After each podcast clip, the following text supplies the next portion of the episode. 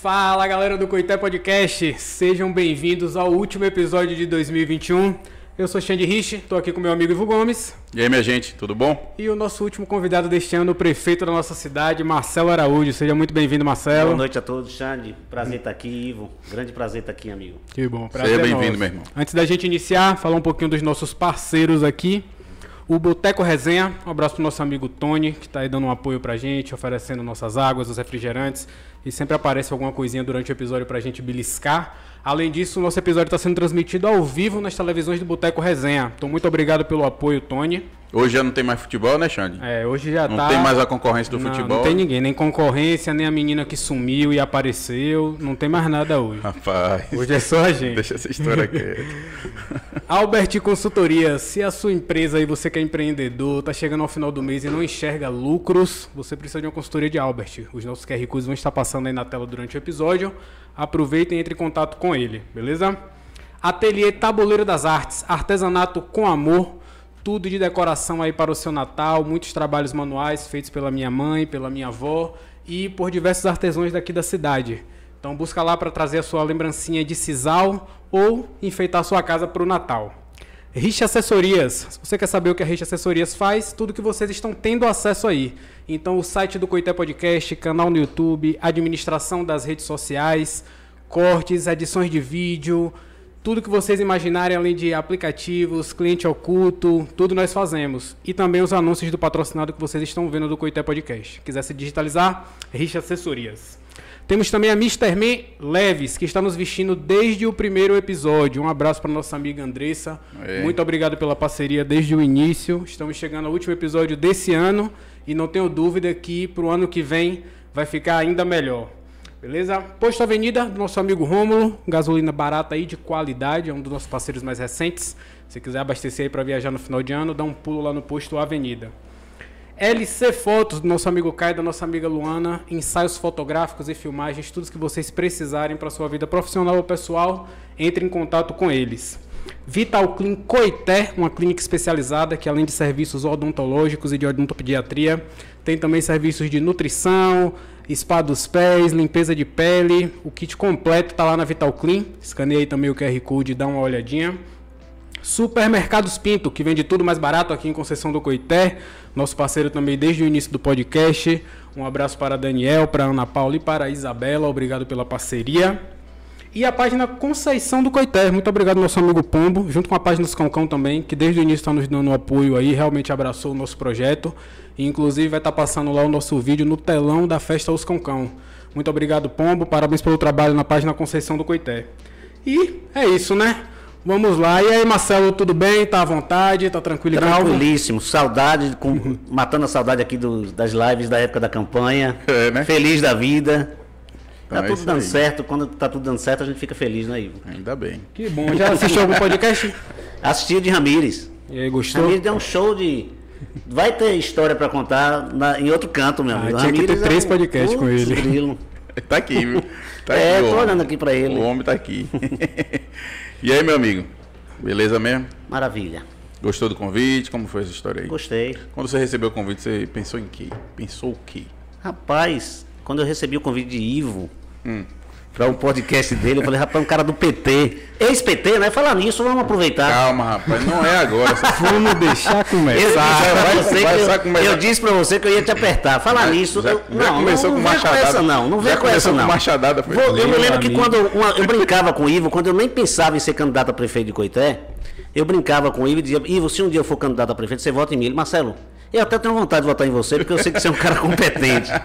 Mas- não me comprometa, que eu nunca Mas, disse isso. disse sim. Mas eu não Nunca posso votar em você porque eu sou PT raiz. Meu pai, pô, eu não posso nunca deixar de votar em- no PT por causa do meu pai. E agora você tá no PC do B, não é isso? É. Saiu do PT por quê? É um partido amigo irmão. É amigo Ok, mas tem um motivo, né, pra você abandonar o PT assim. Vamos tirar as Não, coisas pontiagudas aqui da mesa. Depois a gente conversa sobre isso. Não, não, não, não, não. Depois- Eu acho que a gente vai inverter esse papel aqui. Não, depois. Depois trata desse assunto aqui. O podcast é Não fique vermelho, não. Não, eu tô vermelho não. Você que é vermelho. vermelho, não. Vermelho aqui é você. Briga, né? Eu sou amarelo. Você é amarelo não. Sou é- amarelo. Você é vermelho. Eu sou coité. O marketing da campanha ali olhando, você é amarelo. Sim, rapaz, e aí? Conte aí. Você Quando você recebeu, quando você recebeu o convite? Não, para mim foi tranquilo, porque eu já tinha visto a, a, o podcast de Ramires. O Ricardo, que é um grande amigo, mandar um abraço para Ricardo Ferreira, grande amigo. Na verdade, eu pedi primeiro para Ramires e para Ricardo falar, e você pois, por causa disso. Pois é, falar eu, tenho, eu tenho uma relação com esse cara aqui de, de anos, eu sempre me relacionei bem com ele. Sempre advogou contra mim, mas a gente sempre se deu bem. É, fazia um acordo direto com o meu advogado. Eu não sei qual era o caso que tinha ali, mas eles não, não iam pra briga, não. Faziam um acordo no, mas na é primeira isso, fase. É o espírito conciliador. Rapaz. Enfim, Ramires. Espírito conciliador. Esse cara é uma figura, meu amigo. Então, quando eu, quando eu recebi seu convite, Ivo, eu recebi com a maior naturalidade. E logo em seguida o Ricardo me ligou dizendo que era tranquilo, enfim. Mas depois de passar por uma campanha política, a gente acostuma com. Tá traquejado pra tudo, Já tá né? traquejado, não tem é. problema nenhum, amigo. Relaxa, que não vai lhe apertar muito aqui, não. Fique tranquilo. Nem me aperta, não, né? nem me aperta, já começou me apertando muito. Eu te apertei você não respondeu ainda. Os caras cara entrou de sola. Até o final do programa você Calma, tem que explicar. Tem umas quatro horas aqui para conversar. Esse daqui vai bater recorde de, de, audiência e de tempo. É. Vamos e, lá. E pelo jeito de polêmica também, né? Vamos começar pelo começo, Marcelo. Vamos usar aí uma, uma ideia cronológica que nem a gente fez com o Ramires. Você nasceu e cresceu aqui em Coité? Rapaz, eu achava que eu tinha nascido em Coité, mas estão me chamando tanto de americano que eu já não sei se eu nasci ah, aqui nos Estados Unidos. Tem uma pergunta para ele fazer depois. então é assim, é o tempo todo americano, americano, americano, inventaram essa história de americano, pegou um americano. Então, às vezes eu tenho dúvida se eu sou americano ou coitaense. Mas é brincadeira à parte, eu sou coitaense. e me conte aí a trajetória de sua família. Como é que foi? Olha, é... Assim, em relação ao estabelecimento de Coité e tal. Não, meu pai e minha mãe são coitaenses, né? Nasceram aqui. São naturais daqui. E todos nós, os filhos, com exceção de Tom, porque Tom tinha um, a possibilidade de ter uma complicação no parto de minha mãe. Foi o único que foi nascer em, em Salvador, Salvador por recomendação médica. Mas os outros irmãos, eu, Zé, Na, Jaqueline, todos nós nascemos em Coité. Eu nasci em 20 de janeiro de 1970, portanto tenho 51 anos. Embora todo mundo ache que eu tenho 42, 43, mas eu tenho 51 anos. Se achando, é queixo, Se achando novinho. É queixo. Mas é isso aí. Conte mais aí sobre a história de vida de sua família. Então, nasci, nasci em 1970, meu pai em 1972 se candidatou a prefeito, ou seja, eu cresci no ambiente político. Mas obviamente que durante muito tempo, isso é notório, todo mundo sabe disso, eu nunca me nunca enveredei pelo lado político. É, me formei em administração de empresas, fiz o curso de direito por seis meses, eu passei no vestibular em, em administração e em direito. Fiz o curso por seis meses para ver o que é que eu queria, se eu queria direito ou administração. por que, rapaz? Não, não gostou, não? Não, a questão de opção. Eu me identifiquei muito mais com o curso de administração de empresa, de maneira que abandonei o direito só fiz seis meses e percebi Você que. Você fazia não... os dois cursos? Do... Fazia os dois cursos. Simultaneamente? Simultaneamente. Um na Católica e outro na Fax. Que não era Fax, era Trabuco naquela época. Porra, bicho. Pô, é, é antigo, velho. não posso nem dizer que eu era criança nesse Nós estamos falando em 1900 e... Nós estamos falando... Eu entrei na faculdade em 1987. Eu tinha 17 anos quando eu passei no vestibular. E nós estamos falando em 19... final da década de 80, né? Passou de forma precoce. Hein? Pois é. E aí, logo em seguida, eu queria começar a trabalhar. Então, eu cheguei para meu pai e disse: Olha, meu pai, eu preciso trabalhar, eu quero minha independência financeira. E meu pai nunca foi de dar nada de mão beijada. Ou seja, ele sempre ajudou os filhos, mas ele sempre dava o, a vara para ensinar a pescar. Então, ele decidiu colocar uma batedeira para mim em Queimada do Curral. É um povoado que fica quase 20, 20 quilômetros daqui. É, divisa com Valente. Né? Valente, é Valente. Seu pai era, antes da, você falou que ele entrou para política em 72, 72, antes ele era empresário. É, meu pai começou, meu pai sempre foi da área de sisal, né? Meu pai começou uhum. tendo motor de sisal, meu pai comprava, tinha os motores, arrendava as, as plantações de sisal, os campos de sisal, e começou a vida dessa forma, ou seja, trabalhando no campo. Mas já tinha batedeiro ou não, a batedeira veio depois? Não, veio depois.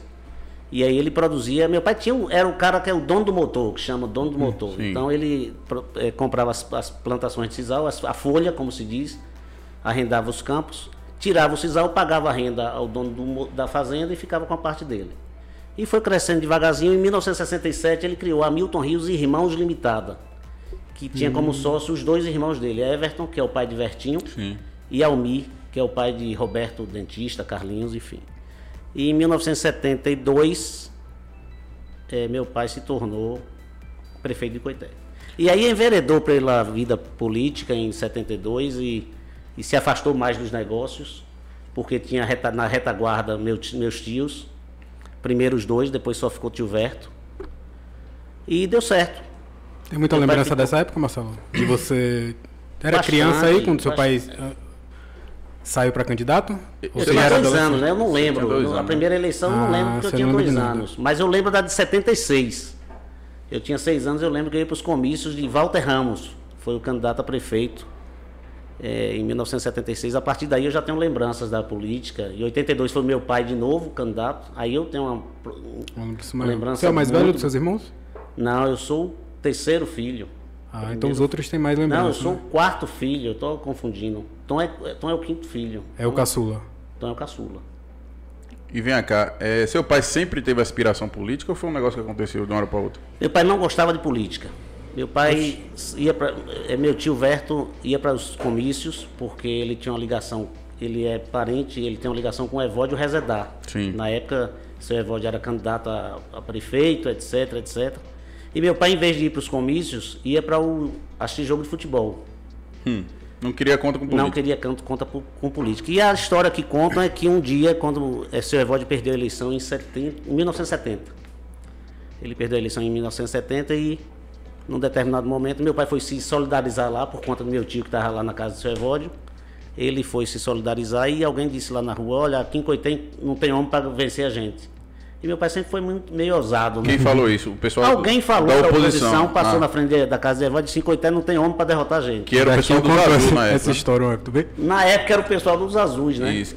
E aí meu pai disse, não, não tem homem não, daqui a dois anos eu vou entrar candidato. E entrou dessa forma. E se apaixonou pela política e nunca Então foi mais por um saiu. desafio que ele. Foi mais um desafio. Pelo menos é o que me contam, né? Pelo menos é o que contam e essa história é propagada na família e que foi assim que meu pai resolveu enveredar pela vida pública. Aí ganhou em 72. Ganhou em 72, fez o sucessor em 76 com Walter Ramos, voltou a, a disputar a eleição em 82, ganhou em 82, governou até 88, porque naquela época estenderam o mandato por seis mais dois anos. 88 entrou Vertinho, né? Depois de Vertinho foi Vando. 92 foi Vando, 96 Vertinho voltou, Isso. 2000 Tom, 2004 Renato, Renato. 2008 Assis, 2012 Assis Não. e 2000 2008, Renato de novo. Não, Renato não foi duas vezes prefeito, não. Renato só Não, foi uma vez. Renato foi, então em 2000. Renato foi prefeito em 2008, 2008. para 2012. Foi. Então. Então em 2000 foi 2004, Tom, 2004 2004 foi foi Vertinho. Vertinho de novo. É. Foi isso mesmo. E durante esse tempo todo Não. você nunca teve? Não, não, não. 2004. 2000 foi Tom e quem sucedeu Tom foi Renato em 2004. E Ve- foi. Foi Vertinho. Foi Vertinho. Aqui, ó. Foi, foi o, o marqueteiro da campanha do Vertinho. Peraí, Tom em Ramirez com as- 2000. as Tom levantadas. Peraí, Tom em 2000, Vertinho em 2004 e Renato em 2008. 2008. Renato ganhou para Assis e Alex na época. Era- isso, exatamente. Que era, disputava que, os que três. foram três candidatos, né? Isso, foi isso mesmo. Aí 2012 veio Assis, Assis. 2020, é- 2016 Assis. E 2000 2020 tô aqui. Prefeito de Coité, nessa aventura, que eu tô achando maravilhosa essa aventura. Antes disso, você não teve nenhum envolvimento, Marcelo? Hã? Com essas campanhas anteriores, você nunca participou? Não, eu sempre vivi a política, mas nunca participei de formativa da política, né? Na- afinal de contas, Tom foi. Tom surgiu em 1970. e- Tom nasceu em 76. E com seis anos de idade, Tom já discursava nos palanques, né? Então, Com seis anos. Com seis anos de idade. Em 82, na campanha do meu pai, Tom tinha seis anos, pô. E, E já discursava, tem Emé- Emério segurando ele, ele com o microfone na mão falando, discursando, isso com seis anos de idade. Tanto é quando meu pai ganhou em 82, o juiz fez até uma brincadeira, uma gentileza, e deu um diploma para Tom de prefeito Mirim, por conta dos discursos dele. Brincadeira. Sério né? mesmo? Verdade. Ele tem um diploma até hoje, dado pelo juiz, prefeito Mirim. Rapaz, que... É coisa. Isso em 1982, amigo. Mas você falou aí, Marcelo, voltando um pouco antes da gente entrar 100% na política, né? Da sua parte empresarial. Então, comecei minha vida em Queimada do Curral, em 1988. Foi quando eu comecei, eu estudava, vinha para Coité e Estudava em Salvador. estudava em Salvador, mas estava aqui toda semana, né? Tentava, naquela época a gente fazia o, horário da gente, né? Então, reduzia a quantidade de aulas, de, de, de matérias para pegar, para poder conciliar a vida empresarial com a vida estudantil, universitário. E em 1990, meu pai separou de Eduardo Mateus, que era, foi o último sócio que ele teve na Ah, empresa. E na época eu disse para meu pai que, falei, olha, e Eduardo queria comprar a parte dele. né? Meu pai completamente envolvido na política, já estava completamente fora. Meu pai sempre foi um cara de muita sorte. Sorte ou visão? Eu acho que as duas coisas na realidade, porque é, ele sempre teve sócios que o ajudaram muito. Primeiro, o, o irmão, Everton Rios, porque meu pai, quando entrou na política em 72, ele realmente abandonou praticamente a, a vida empresarial. Ele se dedicou uhum. exclusivamente à política. À política. E hoje eu entendo isso porque eu tento fazer as duas coisas e está difícil, amigo. Eu não estou conseguindo tocar o barco porque eu já tenho três filhos homens, todos os três trabalham comigo, então eu estou delegando para eles essa responsabilidade de tocar a empresa. Pegou gosto, foi? Mas não é. Não, porque a, a, a, a, demanda é muito grande por, por conta da prefeitura. Você não imagina, Ivo, a quantidade de mensagens que eu recebo todos os dias e isso consome tempo, amigo, porque eu sou. Eu faço questão de responder a todas as pessoas. Demora um pouquinho, mas eu respondo a todas as pessoas, porque eu acho importante. As pessoas já estão vivendo momentos de aflição, de angústia, e quando recorrem a mim é porque está realmente numa situação de desespero, de necessidade, e às vezes a gente nem, não pode atender todas essas pessoas, e se a gente não der um pouco de atenção, a, a situação fica muito mais angustiante. Com certeza. De maneira que, voltando aí à, à uhum. questão empresarial, em 1990 meu pai, o, o sócio dele quis separar dele, meu pai completamente fora da empresa, e a decisão inicial dele era vender a parte dele. Ele falou: vou vender porque eu estou fora, não sei do, como é que está funcionando isso aqui, estou fora, não, não Ele sei. estava totalmente desconectado. Estava. Né? E a parte de exportação, que meu pai sempre foi exportador, a empresa era praticamente 100% de exportação. Já e, naquela época? Já naquela época, em 1990, Pô, né? Foda, véio. E ele, completamente fora, ele disse: Olha, eu não tenho como tocar esse negócio. E eu, com 20 anos, apenas há dois anos trabalhando em Queimada do Curral, e eu falei: Meu pai, poxa, eu estou fazendo curso de administração de empresas, compra parte do Eduardo que a gente vai tocar o barco. Eu e meu irmão. Foi eu ah, você pediu a ele para comprar parte do Eu pedi, eu falei, não, não deixa esse, esse negócio passar não, porque a empresa está constituída, tem, é o seu nome, Hamilton Rios, tem uma marca já consolidada, a marca Risana. E segura a pepeca que a gente toca esse negócio aí. Ou seja, sabe aquele negócio meio de coragem de foi na atitude 20 mesmo. anos eu falei, toca o barco, vamos, compra, essa, compra a empresa e a gente vai levar para frente, vai ter dificuldade, vai, mas a gente supera. E graças a Deus deu tudo certo. No primeiro momento houve, obviamente, dificuldades, porque eu tinha 20 anos e as pessoas diziam, não, não essa, essa, empresa não vai continuar com esse menino administrando ela. Então irmão ficou sozinho, foi? Mas nenhum sócio, só você? Eu, meu pai e Zé, Zé Hamilton, meu irmão. Uhum. Zé Hamilton ficava na parte de compras aqui em, em Coité, na, na parte de compra da fibra e eu cuidava da exportação, parte comercial. E teu pai já estava mais vinculado à política? Meu pai tá, continuou Totalmente, fora. Né? Meu pai, ele era só, só no papel, mas ele continuou completamente fora da empresa. Quem tocou a empresa foi eu e meu irmão. Tom não tinha envolvimento com Não, Tom era menino ainda. Em 90 Tom tinha. Adolescente, né? 14 anos. 14 anos. Era novo ainda. Novinho, Aí então, logo depois, então, então foi prefeito com quantos anos? 24 anos, eu acho. Novo assim foi? É. Na época foi o prefeito mais, mais novo da Bahia. Se elegeu com ele tinha, foi em 2000, ele tinha, ele nasceu em 76, 24 anos. 24 anos. É. Aí. E aí eu enveredei pelo lado da empresarial e é minha paixão, adoro o que eu faço. Que show. É, cresci, fiz com que a empresa crescesse, a gente acabou diversificando. E eu tenho uma lembrança engraçada, viu, Ivo? É, uma vez eu estava indo para a fazenda com meu pai, e meu pai tinha 52, 53 anos, mais ou menos da minha idade hoje. E na época meu pai sempre, meu pai nunca se aventurou em expandir o negócio. Ele, meu pai foi um, um, um herói nessa questão, né? Porque meu pai saiu dono de motor para se tornar um dos maiores exportadores de fibra de sisal do, do Brasil. Então, para mim isso era uma, meu pai era um herói para mim. É uma, você chegar nisso aí é uma grande conquista. Mas ele não avançou para a indústria. Ele tinha um certo receio. E 52, 53 anos eu perguntei a ele por que, que o senhor não, nunca se, se enveredou pela indústria? Para manufaturar, né? É, para fazer fios, cordas. Ele disse, não, rapaz, eu já pensei nisso algumas vezes, mas eu já tô, já tô velho, 52 anos, da minha idade. Eu tenho 51. É eu já tô velho, já, é, né? outros, são outros tempos, né? Eu não quero mais correr risco, enfim. E aí eu assumi a empresa, jovem, resolvi, resolvi assumir riscos, com o apoio do meu irmão, Zé Hamilton, enfim, era ele cuidando aqui, eu cuidando na ponta lá da venda. E deu tudo certo. A gente expandiu os negócios. Aí você ficava em Salvador mais para cuidar dessa questão da exportação. Né? Cuidava né? da parte administrativa, comercial, contatos no, com o mercado externo.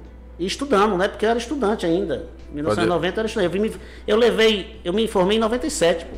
Eu entrei na faculdade em 88 e me informei em 97 uhum. justamente pela atividade. Porque não dava para conseguir. Não dava. Né, eu, tinha, eu pegava duas matérias no, no, no semestre, no semestre para poder estar tá vindo para aqui. Ficava aqui quarta, quinta e sexta e ficava em Salvador segunda e terça. Então foi uma loucura para conseguir conciliar as duas coisas, mas graças a Deus deu tudo certo. Eu me formei em 1997, me formei administrador de empresas. Na Católica foi? Não, na Fax. Na época que eu me formei já era Fax. Que é hoje, que existe até hoje uhum. a Fax. Né? Unifax, é. Unifax. Vocês falou que expandiu o negócio, Marcelo. Eu vi que hoje vocês são o grupo Hamilton Rios. Então a gente tem mais de uma empresa hoje. Quando é que você virou mais de uma empresa? Olha, nós temos a Cotese, que é uma sociedade com o grupo português. Nós temos 52% da Cotese e o grupo português tem 48%. Oh, que massa. E nós temos a Milton Rios, que é um. Hoje a Milton Rios é, verticalizou todo o processo, né? Ou seja, a gente tem plantação de sisal, a gente planta é sisal, da base a, da, a Exatamente, até a, a, produção de tapetes. Então, todos os produtos da cadeia produtiva de sisal a gente produz. Não existe nenhum produto da cadeia produtiva do sisal. Primário, mais, Não, né? nem primário e os produtos que se fabricam de sisal a gente fabrica todos, com exceção do disco de polimento. Não sei se você sabe, Ivo, mas o talher que você usa para fazer refeição é polido com disco de polimento de sisal. Nunca sabia da minha A Tramontina compra os discos de polimento que são feitos com sisal, porque o sisal é, é uma fibra dura Sim. e bem abrasiva. Então, o primeiro polimento do talher ele é feito com a, o disco de polimento de sisal. Depois que tira o primeiro, a primeiro Primeira camada. Primeira camada ele, é que ele vem com a, o, o polimento com algodão. Sim. Mas o sisal é usado no, nunca imaginava. Nos talheres que vocês. Para botar em banco de carro também serve sisal? Usa também, mas hoje usa muito menos. menos. É, é questão de, de, custo de oportunidade, né? Às vezes no, o produto não vinga porque tem outros, tem um substituto mais barato e. Enfim, mas já se tentou usar o sisal para bancos de carro, mas não, não, não vingou, não. Então, a empresa daqui de baixo do açudinho é mais para a questão primária, né? Não, não. Já fabrica também? Fabrica toda a linha de produtos, hum. fabrica, exporta fibra, Sim. produz fios, cordas, telas de sisal, que é o que utiliza para fazer os discos de polimento, tapetes, Balet Twine, que é o fio agrícola, que é o Sim. principal produto utilizado no é, mundo inteiro. Ricardo explicou para a gente isso aqui é. mesmo. O Beletwine ainda é o principal produto utilizado no mundo inteiro para sisal. Para sisal, é. é. Em termos de volume Porque ele é biodegradável e mistura ali com, com feno, né? É, e é muito mais caro, viu? Ou seja, o fazendeiro, você vê a importância do sisal, dos produtos naturais na economia norte-americana e europeia. Eles preferem utilizar o sisal, mesmo pagando o dobro, o dobro do preço do sintético. Primeiro, pela questão ecológica. Segundo, porque ele é biodegradável. Se o animal comer, Tá tranquilo. Tá tranquilo. E o plástico, o fazendeiro tem que retirar e ter o cuidado de retirar mesmo do, do é um feno. trabalho a peste. Pô, dá trabalho e, e, existe uma lei que em breve estará em vigor, existe um prazo, não sei dizer quando, mas quem compra produto plástico nas fazendas são obrigados a devolver para reciclagem. Isso, isso, é custo, né? Isso aqui no Brasil ou não, lá, fora? lá fora? Na Europa, Europa e Estados Unidos. Isso representa custo, ou seja, você tem que você vai compra o produto, ainda tem que ter o trabalho de recolher o produto e levar para reciclagem. Uhum mão de obra que é caríssima nos Estados Unidos e Europa. E a questão ambiental, né? E a questão do transporte, né? Logística de você coletar Legal, esse material e né? levar para poder reciclar. Eu falo da questão ambiental porque eles têm uma preocupação maior com a Ah, isso sem dúvida. Essa primeira preocupação deles é essa, porque se não fosse essa, eles, eles compravam o sintético que é muito mais barato. Muito mais barato. Muito Entendi. mais barato. Você sentiu alguma diferença, Marcelo, com a, o surgimento dos sintéticos, de diversas formas de fio, que a gente tem várias opções além do Olha, você vem, você para você ter uma ideia da importância da, da, do valor do nosso produto. Meu pai começou a empresa de exportação dele em 1967. O, o nosso sócio português já tinha indústria de fios e cordas em Portugal. Em 1967, quando meu pai começou a exportar fibra, o nosso sócio português montou uma indústria de sintético. Ou seja, para concorrer com ele mesmo. Sim. Né? Ou seja, eu vou pro, pro, montar uma fábrica de sintético, porque se o cliente quiser o sintético, Genial. ele tem. Ou seja, é, para evitar que o concorrente acabasse com o sisal. E naquela época, ele dizia, em 1967, em cinco anos ninguém consome mais sisal, porque o sintético era um, era um produto mais fácil de ser produzido, envolvia barato, muito menos né? mão de obra, porque você apertava um botão aqui, o produto saía lá com a, as máquinas de alta tecnologia menos mão de obra, não tem pó na fábrica, não tem problema ambiental, não tem problema de trabalhista, enfim. tudo redondinho. Ninguém vai comprar Cisal nos, nos próximos cinco anos. Ele cinco projetou an... isso. Ele achava que em cinco anos, ou seja, em 1972, não haveria mais consumo de Cisal no mundo. Nós estamos em 2021. 2021, portanto, há 55, 56 anos, né, mais ou menos. E o Cisal está firme e forte aí e com perspectiva de crescimento pela, pela questão ecológica. Ambiental. ambiental. E você atribui só a questão ambiental? Ou tem algum outro elemento que contribui para o Cisal ainda continuar no eu, mercado? Eu diria que é pela questão ambiental. Existe uma tradição dos fazendeiros é, norte-americanos e europeus para preservar a questão do meio ambiente e eles pagam... Pra, tanto é que eles pagam o dobro do preço pelo Cisal por, por quê? E olha que o Cisal é um produto que quebra muito mais na máquina do que o sintético, porque o sintético tem uma resistência maior, é mais maior homogêneo, ainda. Tem uma homogeneidade maior, mas mesmo assim eles preferem o sisal e graças a Deus, porque imagina a nossa região aqui, toda essa região, são 600 mil pessoas que vivem direto ou indiretamente do sisal em toda a região do sisal. Tem alguma região que exporta mais que a gente, Marcelo? Não. O Brasil é o maior exportador do mundo. Não, mas maior, a gente, no Brasil, não, na Bahia, mais que a praticamente, gente... praticamente só tem sisal na Bahia. São 96% ah. da produção brasileira se concentra na Aqui na nessa Bahia. região da gente. Na nossa região, aí entra é, Vazia Nova, Irecê, região de né? Jacobina. Né? Irecê já não tem muito. Já teve no passado, mas é de Jacobina daquela região, região de Vazia Nova, de Batata para cá. Mas lá eles plantam, não, não beneficia o sisal, não? É planta. Todo Só o sisal planta, vem para aqui e é processado aqui em aqui. Coité, Valente e Ritirolândia. São os três centros consumidores hoje de sisal.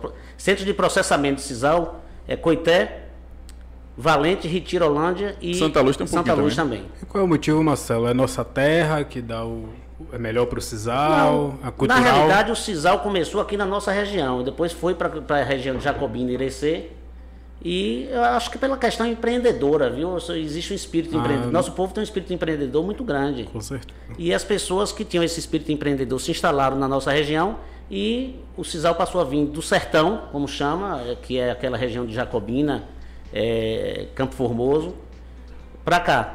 Mas eu, eu creio que o fato das indústrias terem sido instaladas aqui é por uma questão é, empreendedorismo. empreendedorismo do nosso povo mesmo. Mas o Cisal mesmo, ele é originário de que, de que México. região? Do México. Do México, é. Tem Não outro é nome lá, né? Tem um nome, é o nome Agave, científico né? da é, é um negócio desse. Agave. Agave é o que a gente usa aqui, que é o nome científico, Agave hum. cisalana. Hum. Mas o, o, o cisal, é, a origem do cisal é de Yucatán, no estado de Yucatán, no México. E lá se chama de Enequém. Enequém? Enequém. Que coisa. Quem trouxe o Cisal para cá, você sabe? Olha, dizem que foi na época, eu não sei, não posso te precisar isso, mas foi na década de 40. O pessoal de, de Teócrito, Teócrito ah. Calisto. Você conhece? É, é, pessoal dos Calisto. Pessoal dos Calisto. É. É. Show. Eles trouxeram. Na, na realidade, o pioneiro, o grande, o grande é, produtor de Cisal aqui foi Teócrito Calisto que foi o que era irmão de Teógenes Calixto, que foi prefeito de Coité, inclusive. Foi prefeito com Isso, chapa única, não foi? Chapa única e sofreu um acidente e, e faleceu que durante prematuro, Não, fa faleceu como prefeito, né? Ele morreu durante o exercício da, do cargo, não foi isso? Acho que foi. É, isso mesmo. É o, o, marido Dona Irene. Dona é? Irene. É? Isso. Galera, agradecer. Pai de Ernesto. Pai de Ernesto Calixto. Pai de Ernesto Calixto, que é advogado, que é teu, que é teu colega, é, né? Meu amigo, gente boa. É, gente boa também. Gente, agradecer aqui também, tinha esquecido de falar na hora dos parceiros, a Rádio Cisal, que está transmitindo aí o nosso podcast para, além de nossa sede, toda a região aí, os povoados, as pessoas que ainda não sabiam que existia esse canal no YouTube.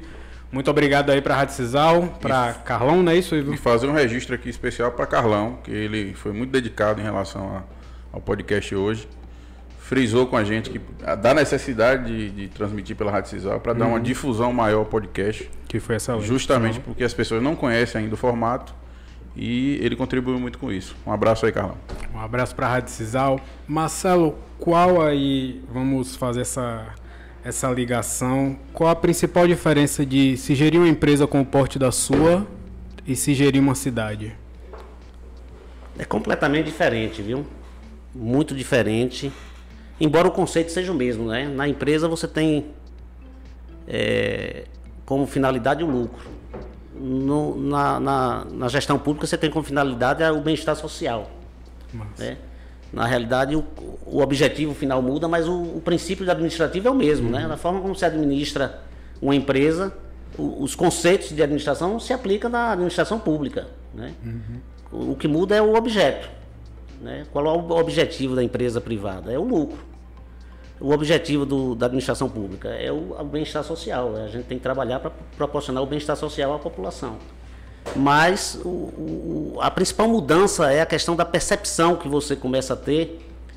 É, eu, como empresário, por exemplo, eu não tinha um contato pessoal com as pessoas que pediam emprego. Com então, gente, né? exa exatamente. Você não tinha o, o existia lá, existia lá o departamento pessoal e as pessoas nem vinham a mim me pedir emprego. E já iam para o departamento pessoal e colocavam o currículo e nem, eu, nem me envolvia. E eventualmente alguém me ligava, me pedia, me pedia para intervir e eu dizia claramente, olha, infelizmente existe um critério de contratação, mas era uma coisa extremamente impessoal, sabe, hum. Xande? Não havia não havia aquela, aquela sensação, a parte da emoção não existia. A partir do uhum. momento que eu me tornei prefeito, mudou completamente. Porque você acaba se envolvendo com as dificuldades das pessoas e começa a perceber como é difícil viver na nossa região. Eu fiz questão de, desde o início, desde o primeiro pedido de emprego, de cadastrar todas as pessoas. Eu já tenho mais de 4 mil pessoas que me pediram emprego.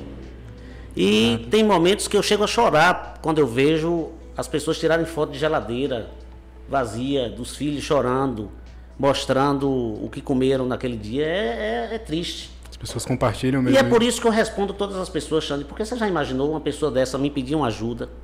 E infelizmente a gente não pode atender todo mundo. Infelizmente, a prefeitura não pode dar 400, 4 mil empregos, porque não, eu não tenho nem condições legais de fazer isso. Eu tenho a limitação da lei de responsabilidade fiscal que me limita a 54% da, da receita da prefeitura para comprometer com a folha de pagamentos. Mas é angustiante você ver essa, é, esse pessoal todo pedindo emprego e você não poder atender. E as pessoas, e pessoas com formação, são poucas as pessoas com formação. Esse é um grande problema que nós temos que resolver na nossa, é, no nosso município, que a grande maioria das pessoas que pedem emprego ou tem um fundamental completo ou incompleto. A gente não tem mão de obra qualificada. Né? Não, não tem. E mesmo essas pessoas que têm alguma qualificação chegam para mim e dizem, Marcelo, eu quero qualquer coisa. Até de gari me arranja que eu estou precisando. Eu, não, eu, eu preciso dar alimento para o meu filho. Rapaz, isso é de doer o coração, meu amigo, acredite. E você atribui a quem a gente está nessa situação econômica? Rapaz, isso é histórico, né?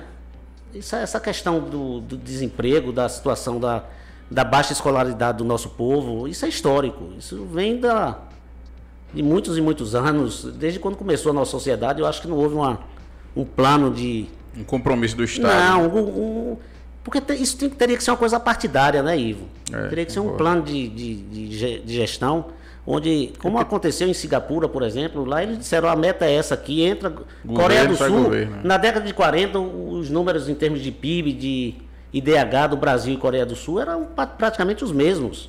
Hoje a Coreia do Sul é. E eles passaram por guerra também. E, e a Coreia assim... do. Por quê? Porque priorizaram a educação priorizaram a educação e a gente não priorizou a educação. A educação aqui é política de governo, não é política de Estado. Não, é política de Estado. Enquanto na Coreia do Sul eles estabeleceram como política de Estado e estabeleceram metas e os governantes precisavam cumprir aquelas metas. O professor na Coreia do Sul ganha igual o juiz. Porque aqui a gente tem a massa de manobra, né? Não é tão interessante. Não, porque lá eles priorizaram mesmo a educação como. E por isso que deu certo.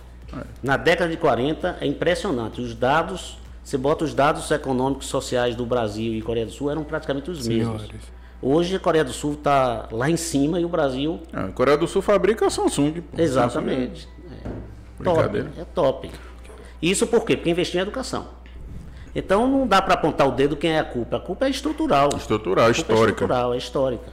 Mas tem gente que Mas tem que resolver. Mais. É, tem, que, tem que resolver. Tem que encontrar uma solução para isso. Eu acho que eu acho que o, o Brasil, de maneira geral, continua dando muito pouca importância à, à educação, ou seja, não basta só recursos, né? É saber aplicar bem os recursos. E a gente está imediatista, né? Até o, o que a gente investiu em educação ultimamente aí, como eu vejo o FIES como um investimento do governo em educação, a gente foi para o topo da cadeia, né? Que foi para o ensino superior. A gente não tem é, investimento é, é em educação lá embaixo. Acho, é aí que eu acho, Xandre, que está o grande equívoco, né? Você uhum. tem que investir na educação básica. Com certeza. E vir crescendo aos poucos. Não adianta você formar advogados, engenheiros com baixa qualificação, porque isso é o que acontece. Eu tenho uma experiência na minha empresa, que um, um funcionário meu que trabalhava como estivador no, no Porto das Docas, ele passou no vestibular, não dessas universidades privadas aí, que é mais por dinheiro do que por curso, mas ele passou e disse, é, Marcelo, é, eu preciso que você me ajude, porque eu estou feliz da vida, passei no vestibular. E eu conhecia a, a, a qualificação dele em termos de, de educação. Eu falei, pô, não vou desanimar o cara, mas ele jamais vai se tornar um, um, um bom advogado, porque não sabe nem escrever direito, pô. E o cara entrou na universidade particular e me pediu ajuda e eu ajudei. E ele se formou em direito. Como é que tá ele hoje? Estivador. Não avançou. Olha que coisa. Não avançou. Então, porque não adianta. Não adianta. Você acha que é uma política equivocada, então? Eu acho. Eu acho que é, é, o investimento tem que ser na educação de base. Você tem que resolver o problema da base para poder resolver, para poder que a pessoa tenha educação, aprenda o básico para ingressar na universidade. Porque você ingressando na universidade sem, sem saber escrever é complicado. Né? E competindo com as pessoas que, que estão sabem, extremamente né? qualificadas. Né? A gente já discutiu sobre esse tema aqui em outro podcast. E o resumo da história foi que a gente concluiu que se precisa investir na educação de base, uhum. mas também, paralelamente, tem que fazer algum investimento para integrar as pessoas que estão desintegradas da sociedade. Sem dúvida, sem dúvida. Não, veja bem, Ivo. Vamos trazer a situação para Coité, por exemplo. Qual é o grande desafio do meu governo? Gerar emprego e renda. Como é que você gera emprego e renda? Como é que você atrai indústria para aqui que não tem. Nós não temos matéria-prima, com exceção do Cisal, e nós não temos mercado consumidor. Então, qualquer indústria que venha para aqui, ela, ela vai dizer: vou fazer o quê em Coité? Porque eu vou pagar para levar matéria-prima para Coité, vou industrializar em Coité e vou pagar para levar o produto final para o mercado consumidor. Qual é a vantagem que eu tenho em, em, em produzir em Coité? Não tem vantagem nenhuma. Eu vou dar um exemplo claro. Quando nós fomos montar a Cotese, nós tínhamos a possibilidade de montar em Camaçari. A, é, o governo do estado também disponibilizava uma sessão de uso de um galpão em Camaçari. E os portugueses queriam em Camaçari.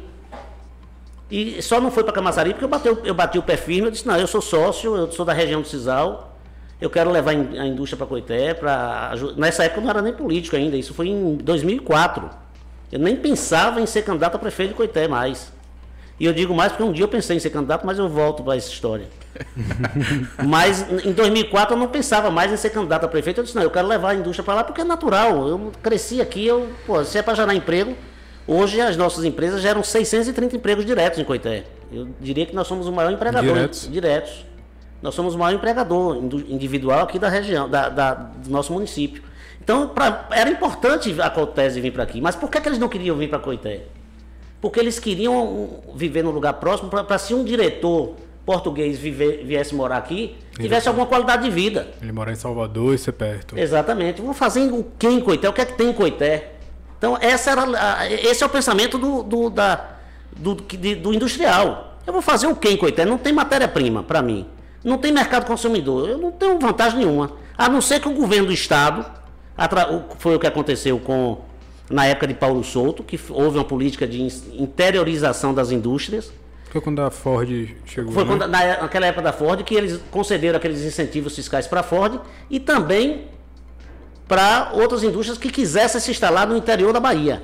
E aí veio aqui a Via Uno, na época era a Via Uno de, de calçados, a Cotese entrou nesse, nesse segmento. Não houve basicamente é, isenção de incentivo fiscal, porque empresa exportadora, como é o caso da Cotese, não tem incentivo, não, não precisa pagar imposto, é isento de imposto, empresa de exportação. Não é só fiscal, não. Qualquer empresa de exportação, ele não paga imposto para não onerar o produto, para que os produtos brasileiros sejam competitivos no mercado. Mas a gente externo. paga para importar. A gente paga e caro. E caro. As a gente taxas, exporta laranja e paga para o suco voltar. As taxas de importação do Brasil são uma das mais altas do mundo. O Brasil ainda é um país que tem uma economia extremamente fechada, já é muito aberta, já foi mais fechada, mas ainda é fechada porque a carga tributária de quem quer importar para o Brasil é muito elevada. É, de maneira que ou, haver, ou, ou, ou, voltava uma política dessa de incentivo fiscal para as indústrias virem para Coitel, para qualquer outra cidade do interior da Bahia, ou então não tem vantagem nenhuma. Qual é a vantagem que eu vislumbro? O que é que eu preciso fazer para atrair a indústria para aqui, para atrair o comerciante, para atrair a, o profissional liberal para vir para aqui. É criar condições em Coité para que a pessoa tenha qualidade de vida. Vamos tornar Coité uma cidade boa de se viver. E o que é uma cidade boa de se viver? Que tenha parques, que tenha bons restaurantes, que tenha bons profissionais liberais, que tenha uma, uma, uma, uma rede de saúde atraente, boa, preparada, para que as pessoas digam, eu vou morar em Coité porque eu sei que se eu tiver algum problema lá eu tenho saúde. É preciso fazer isso para que a gente consiga atrair essas pessoas para vir para Coité. E aí eu, as pessoas falam, Marcelo, por que gastar tanto dinheiro plantando palmeira já quase adulta? Porque nós não temos tempo a perder, Ivo. Nós precisamos avançar e avançar rápido. São 4 mil pessoas precisando de emprego. Eu preciso preparar a Coité para receber empresas. E eu não vou conseguir preparar a Coité para receber empresas se a gente não investir. Nós temos que investir pesado em infraestrutura, mobilidade urbana, nós temos que investir em qualificação profissional para que as indústrias venham para aqui. E aí vem a questão da educação. Esse pessoal não tem, não foi, não está preparado para receber indústria.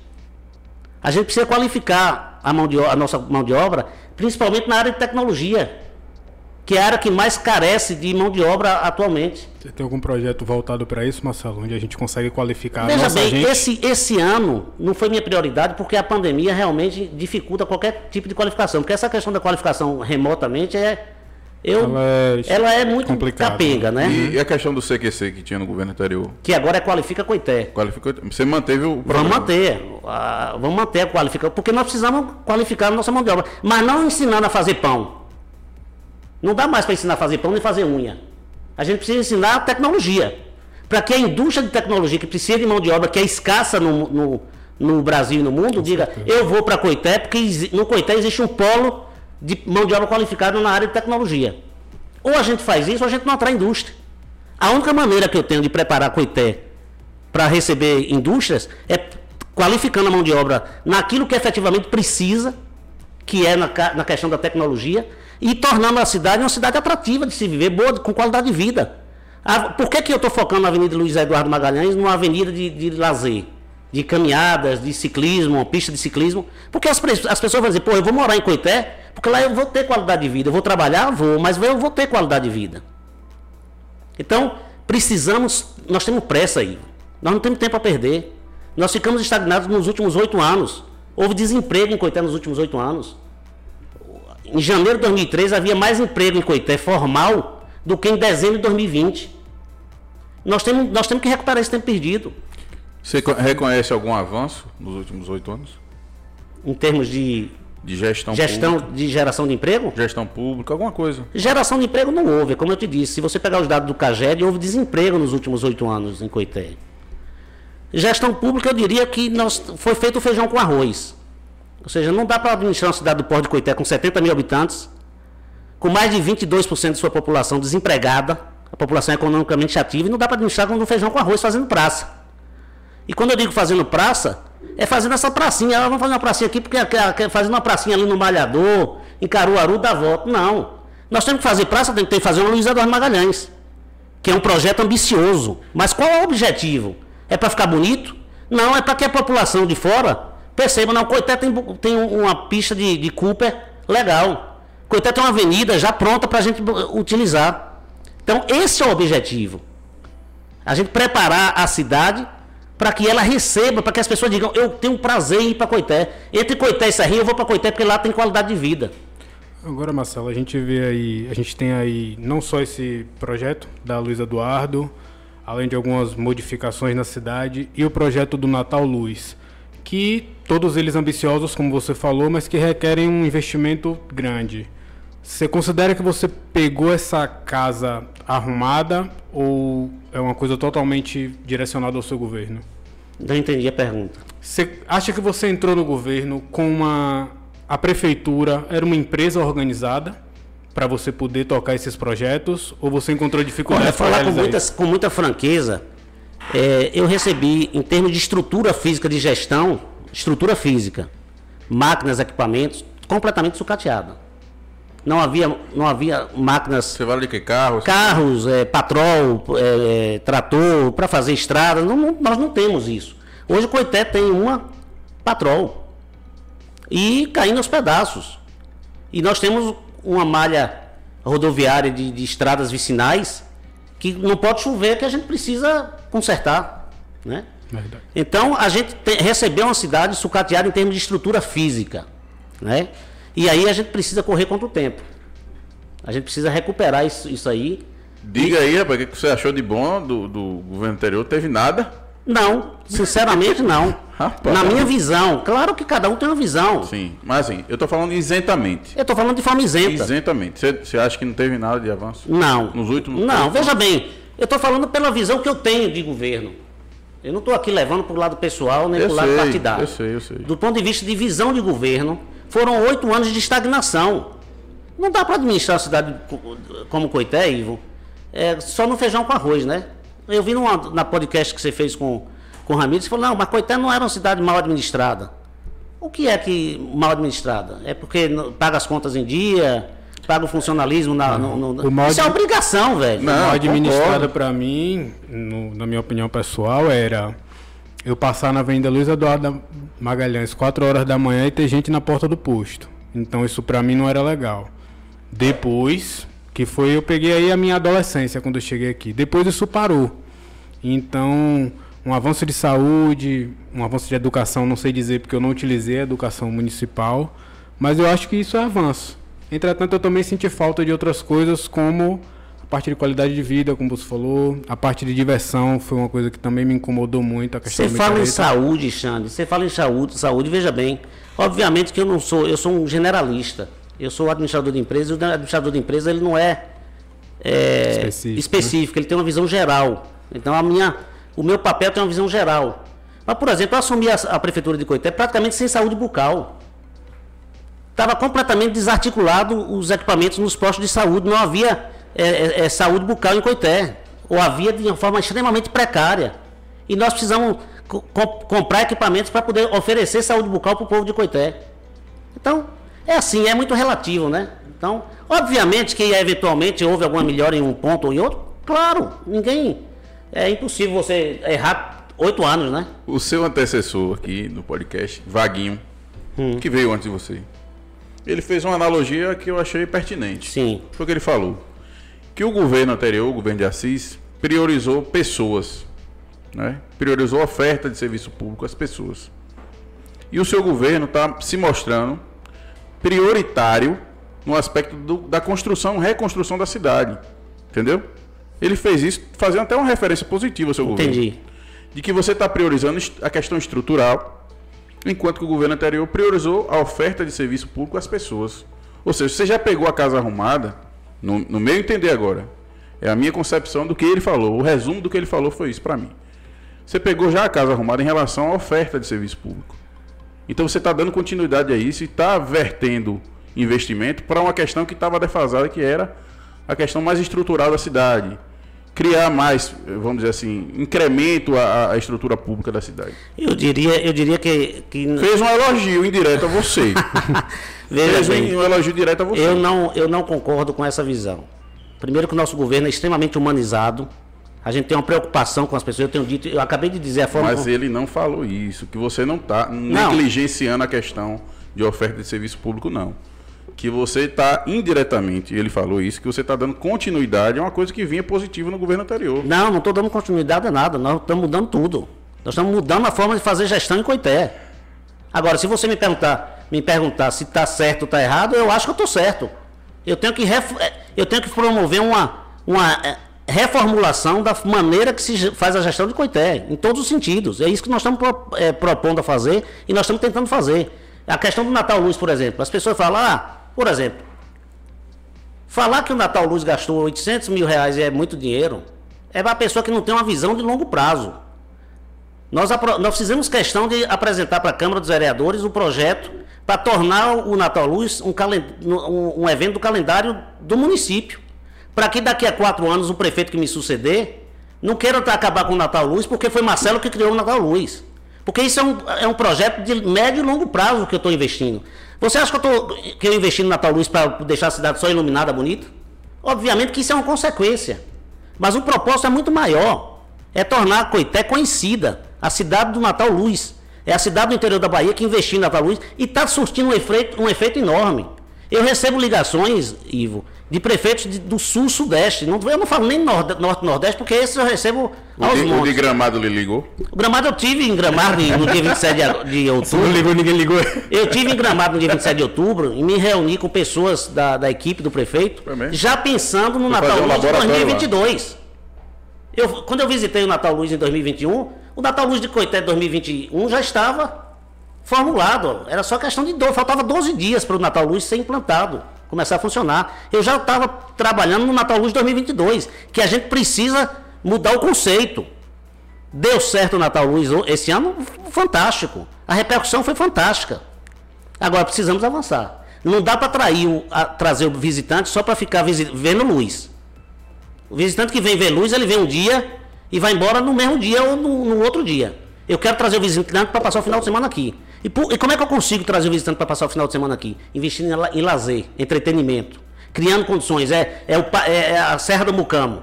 Vamos investir na Serra do Mucamo para criar um Nossa. passeio ecológico, passeio de ecoturismo. Vamos investir no, no açude de Tarandi, botar pedalinhas no açude de Tarandi. É isso que a gente precisa fazer no, na nossa cidade. Criar, preparar essa cidade, parar de fazer aquele feijão com arroz. Fazer uma pracinha aqui, nada disso. A gente precisa preparar a nossa cidade, essa é a minha prioridade. Você fala em, em governos anteriores, é questão de prioridade. Qual era a prioridade do, do governo anterior? É um. Você concorda, Marcelo? Absolutamente não concordo. Eu acho que é completamente equivocado. É administrar o feijão com arroz. Né? Eu aí vou voltar, quando eu quis ser candidato a prefeito, eu tinha 38 anos de idade, eu vou voltar agora e vou com, comentar isso. Em 1900 e, não, 2000 e 4. 2008. 2002, 2008 foi Renato. Sim. Naquela altura, eu tive vontade de ser candidato a prefeito de Coité, porque eu já percebia que os prefeitos do grupo estavam fazendo a gestão do feijão com arroz. Eu falei, ah, pô, Coité não pode continuar tendo esse tipo de gestão. Coité tem que dar um salto um salto de, de modernidade, um salto de um, um, avanço estrutural da forma como se faz gestão pública. Isso eu, eu tinha 38 anos de idade e quis ser candidato. Por que você desistiu? Porque o meu grupo não me aprovou. Não, disseram que eu não tinha nenhuma chance. E realmente naquele momento, você vê o que é política. Olha o que é política. Naquele momento eu cheguei para Vertinho e disse, Vertinho, eu tenho vontade de ser candidato a prefeito de Coité. Vertinho riu. Olhou para mim e falou Tirou na tá, cara. Você tá brincando, né? Falei, eu, mas rapaz, não estou brincando não. O, o, grupo é forte, o grupo é sólido. Eu tenho ideias boas para Coité. Eu quero o seu apoio. Lertinho era o prefeito. Ele, Marcelo, você vai ter aí, na melhor das hipóteses, 2% dos votos. E começou a rir. Falei, pô, mas com o apoio de Hamilton Rios, você chega a 5%. Com o apoio de Hamilton Rios, você chega a 5%. E por que ele fazia esse. Porque na realidade. Essa avaliação. Porque na realidade, naquele momento, eu não era político nenhum, não fazia parte de um contexto. Uhum. Por que, que Marcelo despontou em 2020, 2019, né? Não, 2020, como candidato a prefeito? Porque a conjuntura me trouxe para isso. Não, eu não queria mais. Eu, em um determinado momento, quis ser prefeito de Coité para ajudar a minha cidade.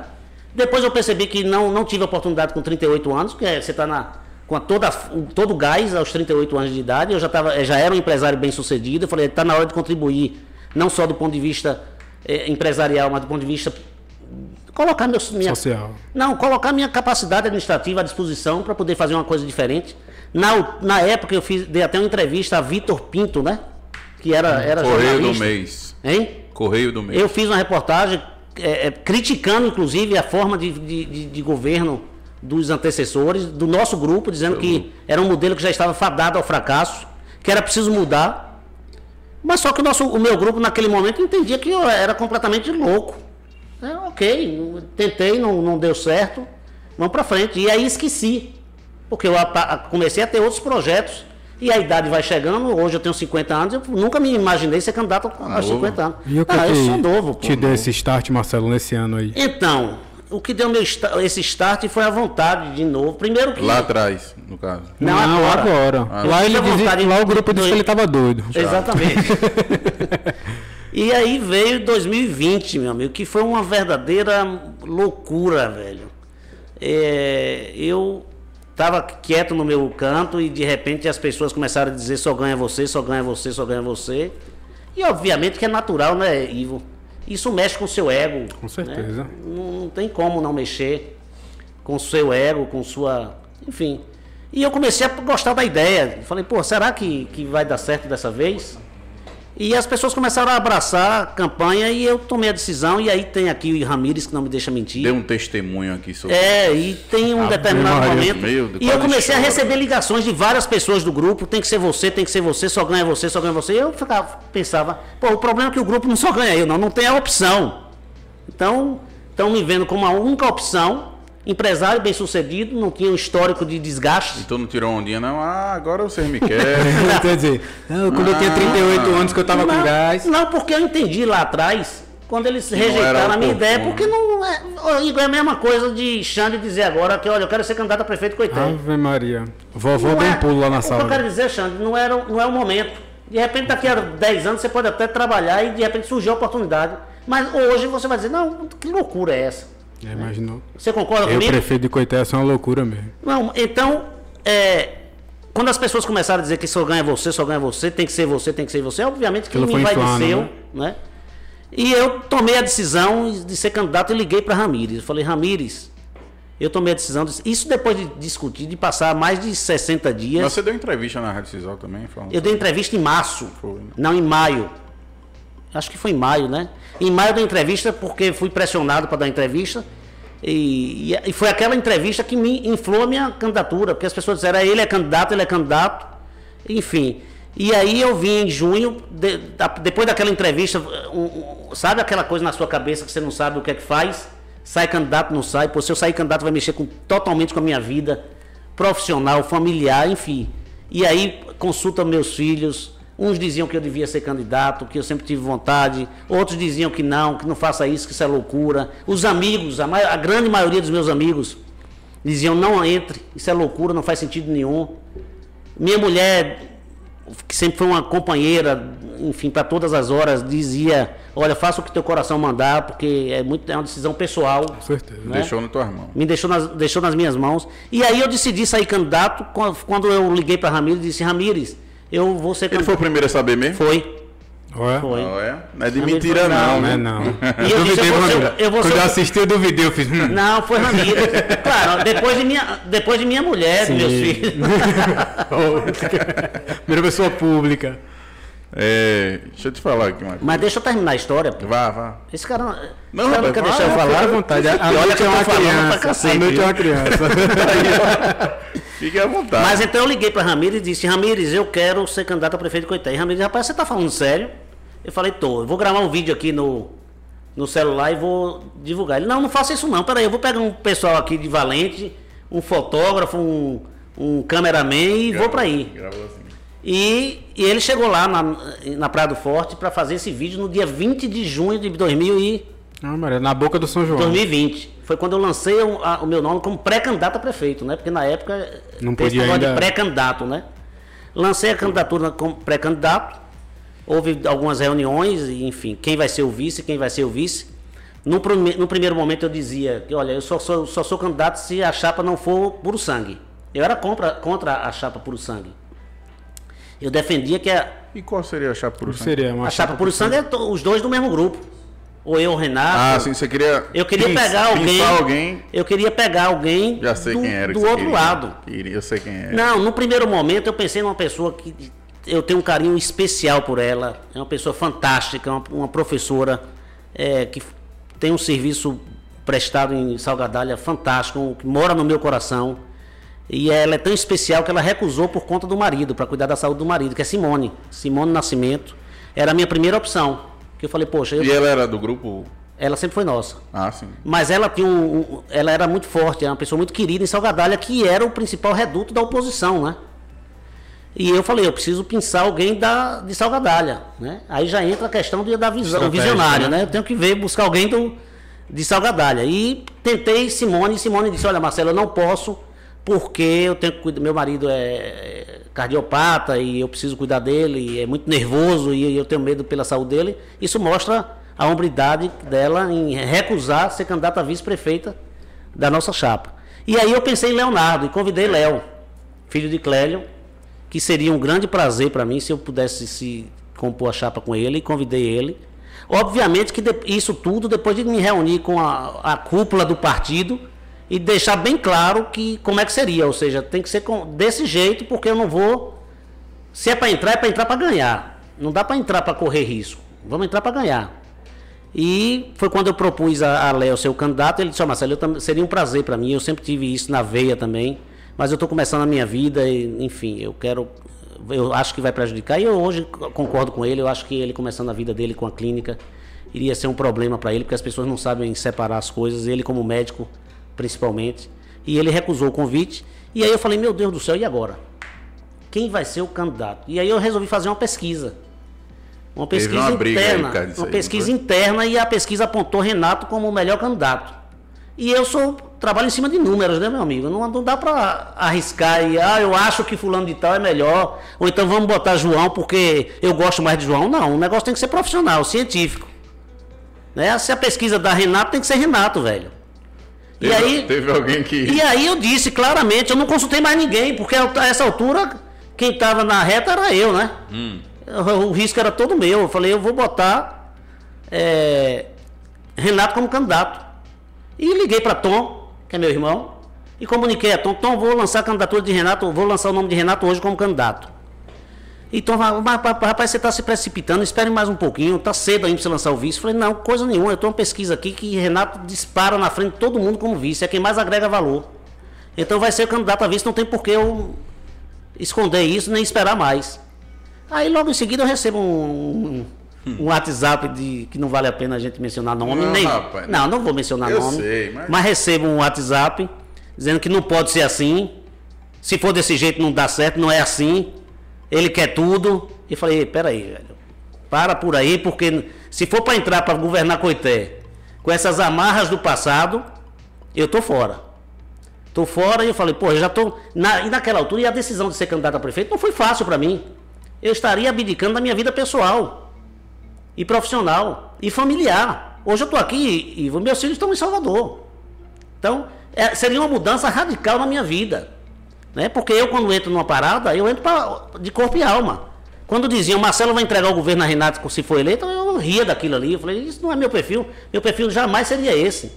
Então eu falei, é Renato, e eu não, não, não pestanejei, lancei o nome de Renato. E, e Mas você não combinou com ninguém? Eu comuniquei. Comunicou. Claro, pô. Eu era o candidato. Eu faço uma pesquisa que aponta Renato como o melhor nome. Eu tenho que consultar ninguém, eu tenho que comunicar. Peraí, deixa, eu, deixa eu fazer um, Vamos uma, lá. uma ponderação aqui. Existe um grupo político. Ok. Concorda? Concordo. E esse grupo político ele é heterogêneo, ele não é homogêneo. O grupo de vocês tem várias facetas, né? Você acha que não era, vamos dizer assim, razoável de sua parte, se você pelo menos combinar com os caras, não? Não. Não? De jeito nenhum. O candidato a prefeito era eu, quem estava na reta era eu. né? Eu não queria entrar para perder. Eu faço uma pesquisa, indica Renato disparado como aquele que agrega mais valor à minha campanha. Eu não tenho, não tenho que pestanejar nisso. Eu comuniquei. E aí, quando o Renato sai candidato, que eu anuncio o nome de Renato, recebo um WhatsApp dizendo que não é bem assim. Eu falei, pô, não é bem assim? Que história é essa? Se for para poder governar Coité com esse negócio, não é bem assim. Você é brabo, viu, Não é brabo, rapaz. Irmão. É porque eu não ia entrar nessa parada para fazer o mesmo. Foi nessa época aí que a gente entrou naquele negócio do acabou a candidatura. Não, foi na, não, nessa época é... que eu disse, estou fora. Aí Sim. liguei para a Ramires, mais uma vez Ramires, que foi o primeiro a saber da desistência de minha candidatura, e eu disse, Ramires, eu tô fora, velho. Se for para ser desse jeito. Mas o, o, o tô fora foi por conta dessa situação? Por conta dessa situação. Eu disse, não, peraí, pô, não, eu não tô aqui para brincadeira. Se for para brincar de, de, fazer politicagem, eu tô completamente fora dessa história. E disse a Ramiro, estou fora. E Ramiro falou, não faça isso não. Se você fizer isso, não tem mais volta. O povo vai se revoltar com você. Eu falei, meu amigo, eu tô decidido.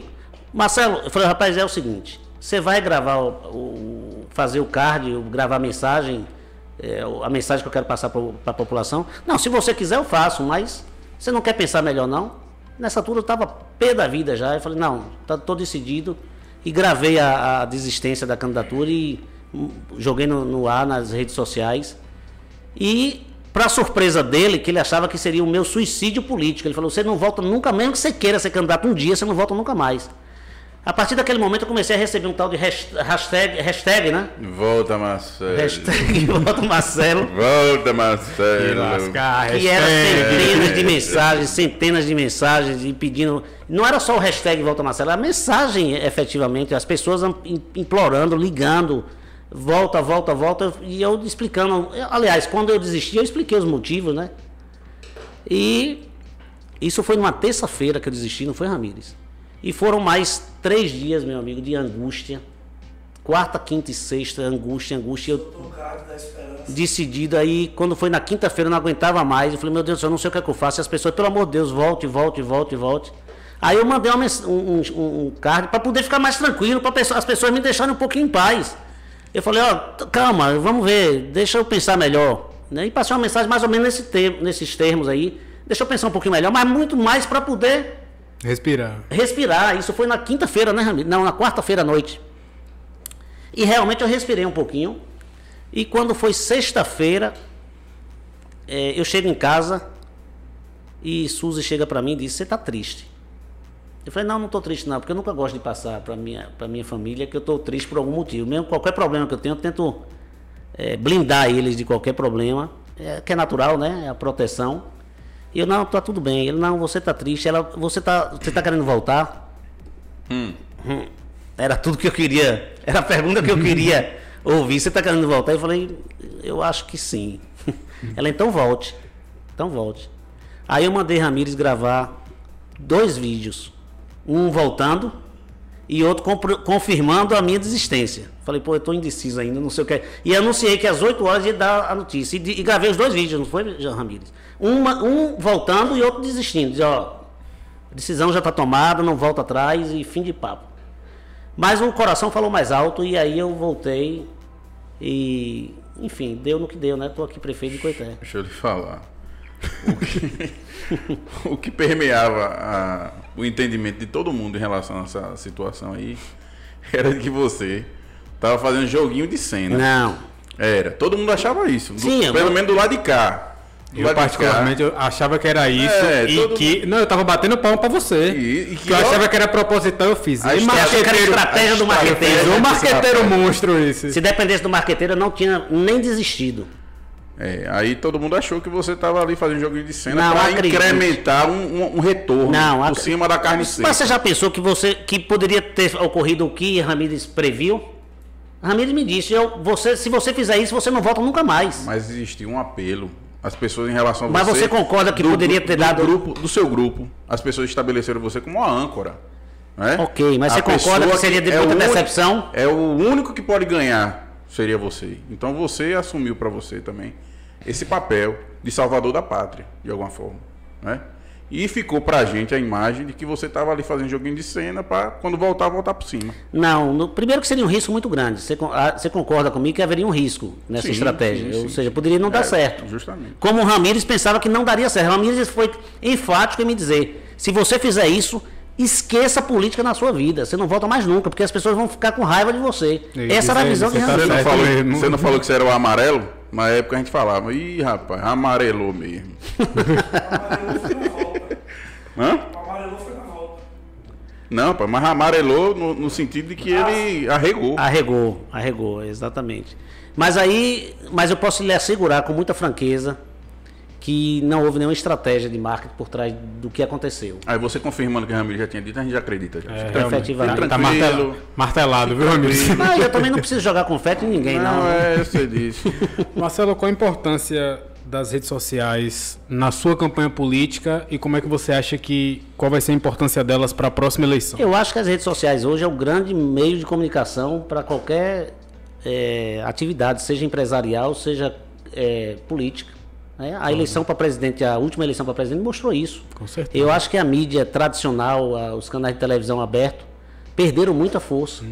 Né? Ainda difunde muito, né? Por difunde. causa da, da, da, zona rural, a gente ainda acessa muito. É, mas, por exemplo, meus filhos já não assistem, assistem nenhum Sim. canal aberto. Eu acho que a gente aqui também nem assiste não. mais canal aberto. Nem me lembro né? o tempo Você mais concorda de, comigo? de TV aberta. Só Globo News de vez em quando. É, eventualmente, né? Ainda assim não mas é. perdeu muita força. Uhum. Eu acho que as mídias tradicionais perderam muito força. Eu acho que o grande lance é, são as é a mídia das redes sociais, exatamente. Eu acho Mas tem, ela tem um, um, perigo aí envolvido também, né?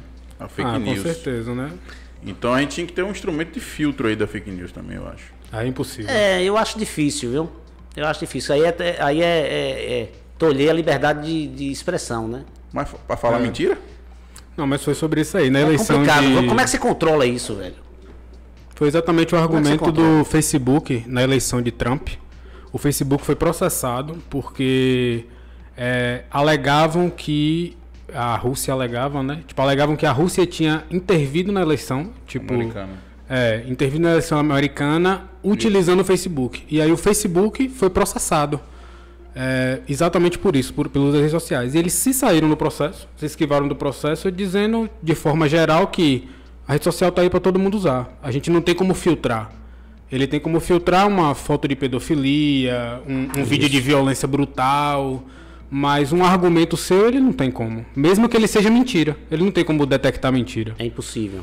Então é uma questão mais de. E aí você pode perder a liberdade de expressão, né? Sim, é uma questão é, mais é uma de conscientizar. Muito, é uma linha muito tênue. É a linha você, tênue. Né? É, agora tem, tem coisa que é gritante, que é fake Com news. certeza, mas ela é aparece gritante, lá... que é fake news, eles têm que controlar. E eles estão controlando já. Uhum. Mas é difícil. É difícil. Eu, eu, tenho receio dessa, dessa linha que a gente está falando aí. Qual é o limite disso aí? Falando nisso, o que, é que você acha de Bolsonaro? Eu acho que Bolsonaro tem suas virtudes e tem muitos defeitos também. Primeiro que o negacionismo dele com relação à pandemia é uma coisa ridícula, absurda, estúpida, né? Boa. Eu acho que ele não tinha nenhum. Mesmo.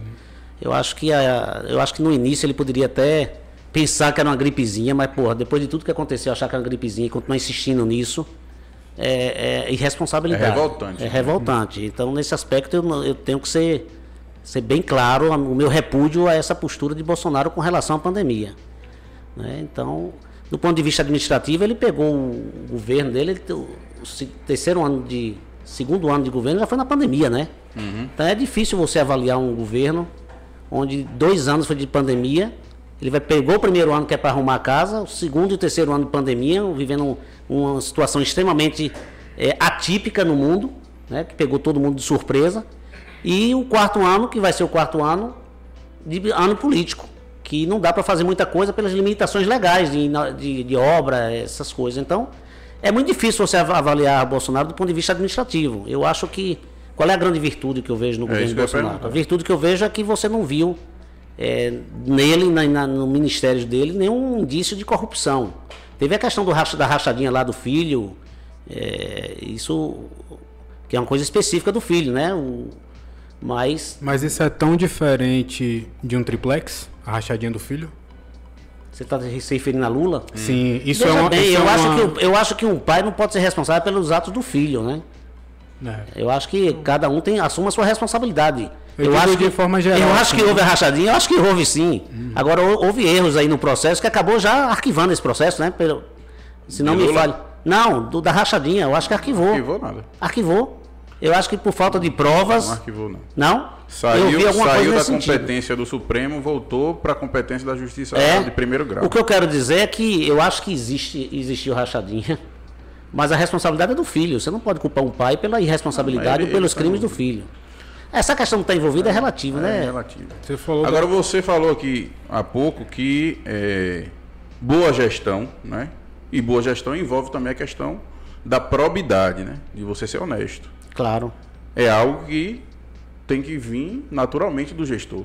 Não é uma virtude, é uma obrigação. É uma obrigação, não é virtude. Você falou tudo. Justamente. É então, assim, aí. a gente não pode atribuir a Bolsonaro uma, um elogio por ele estar, tá, entre aspas, sendo honesto.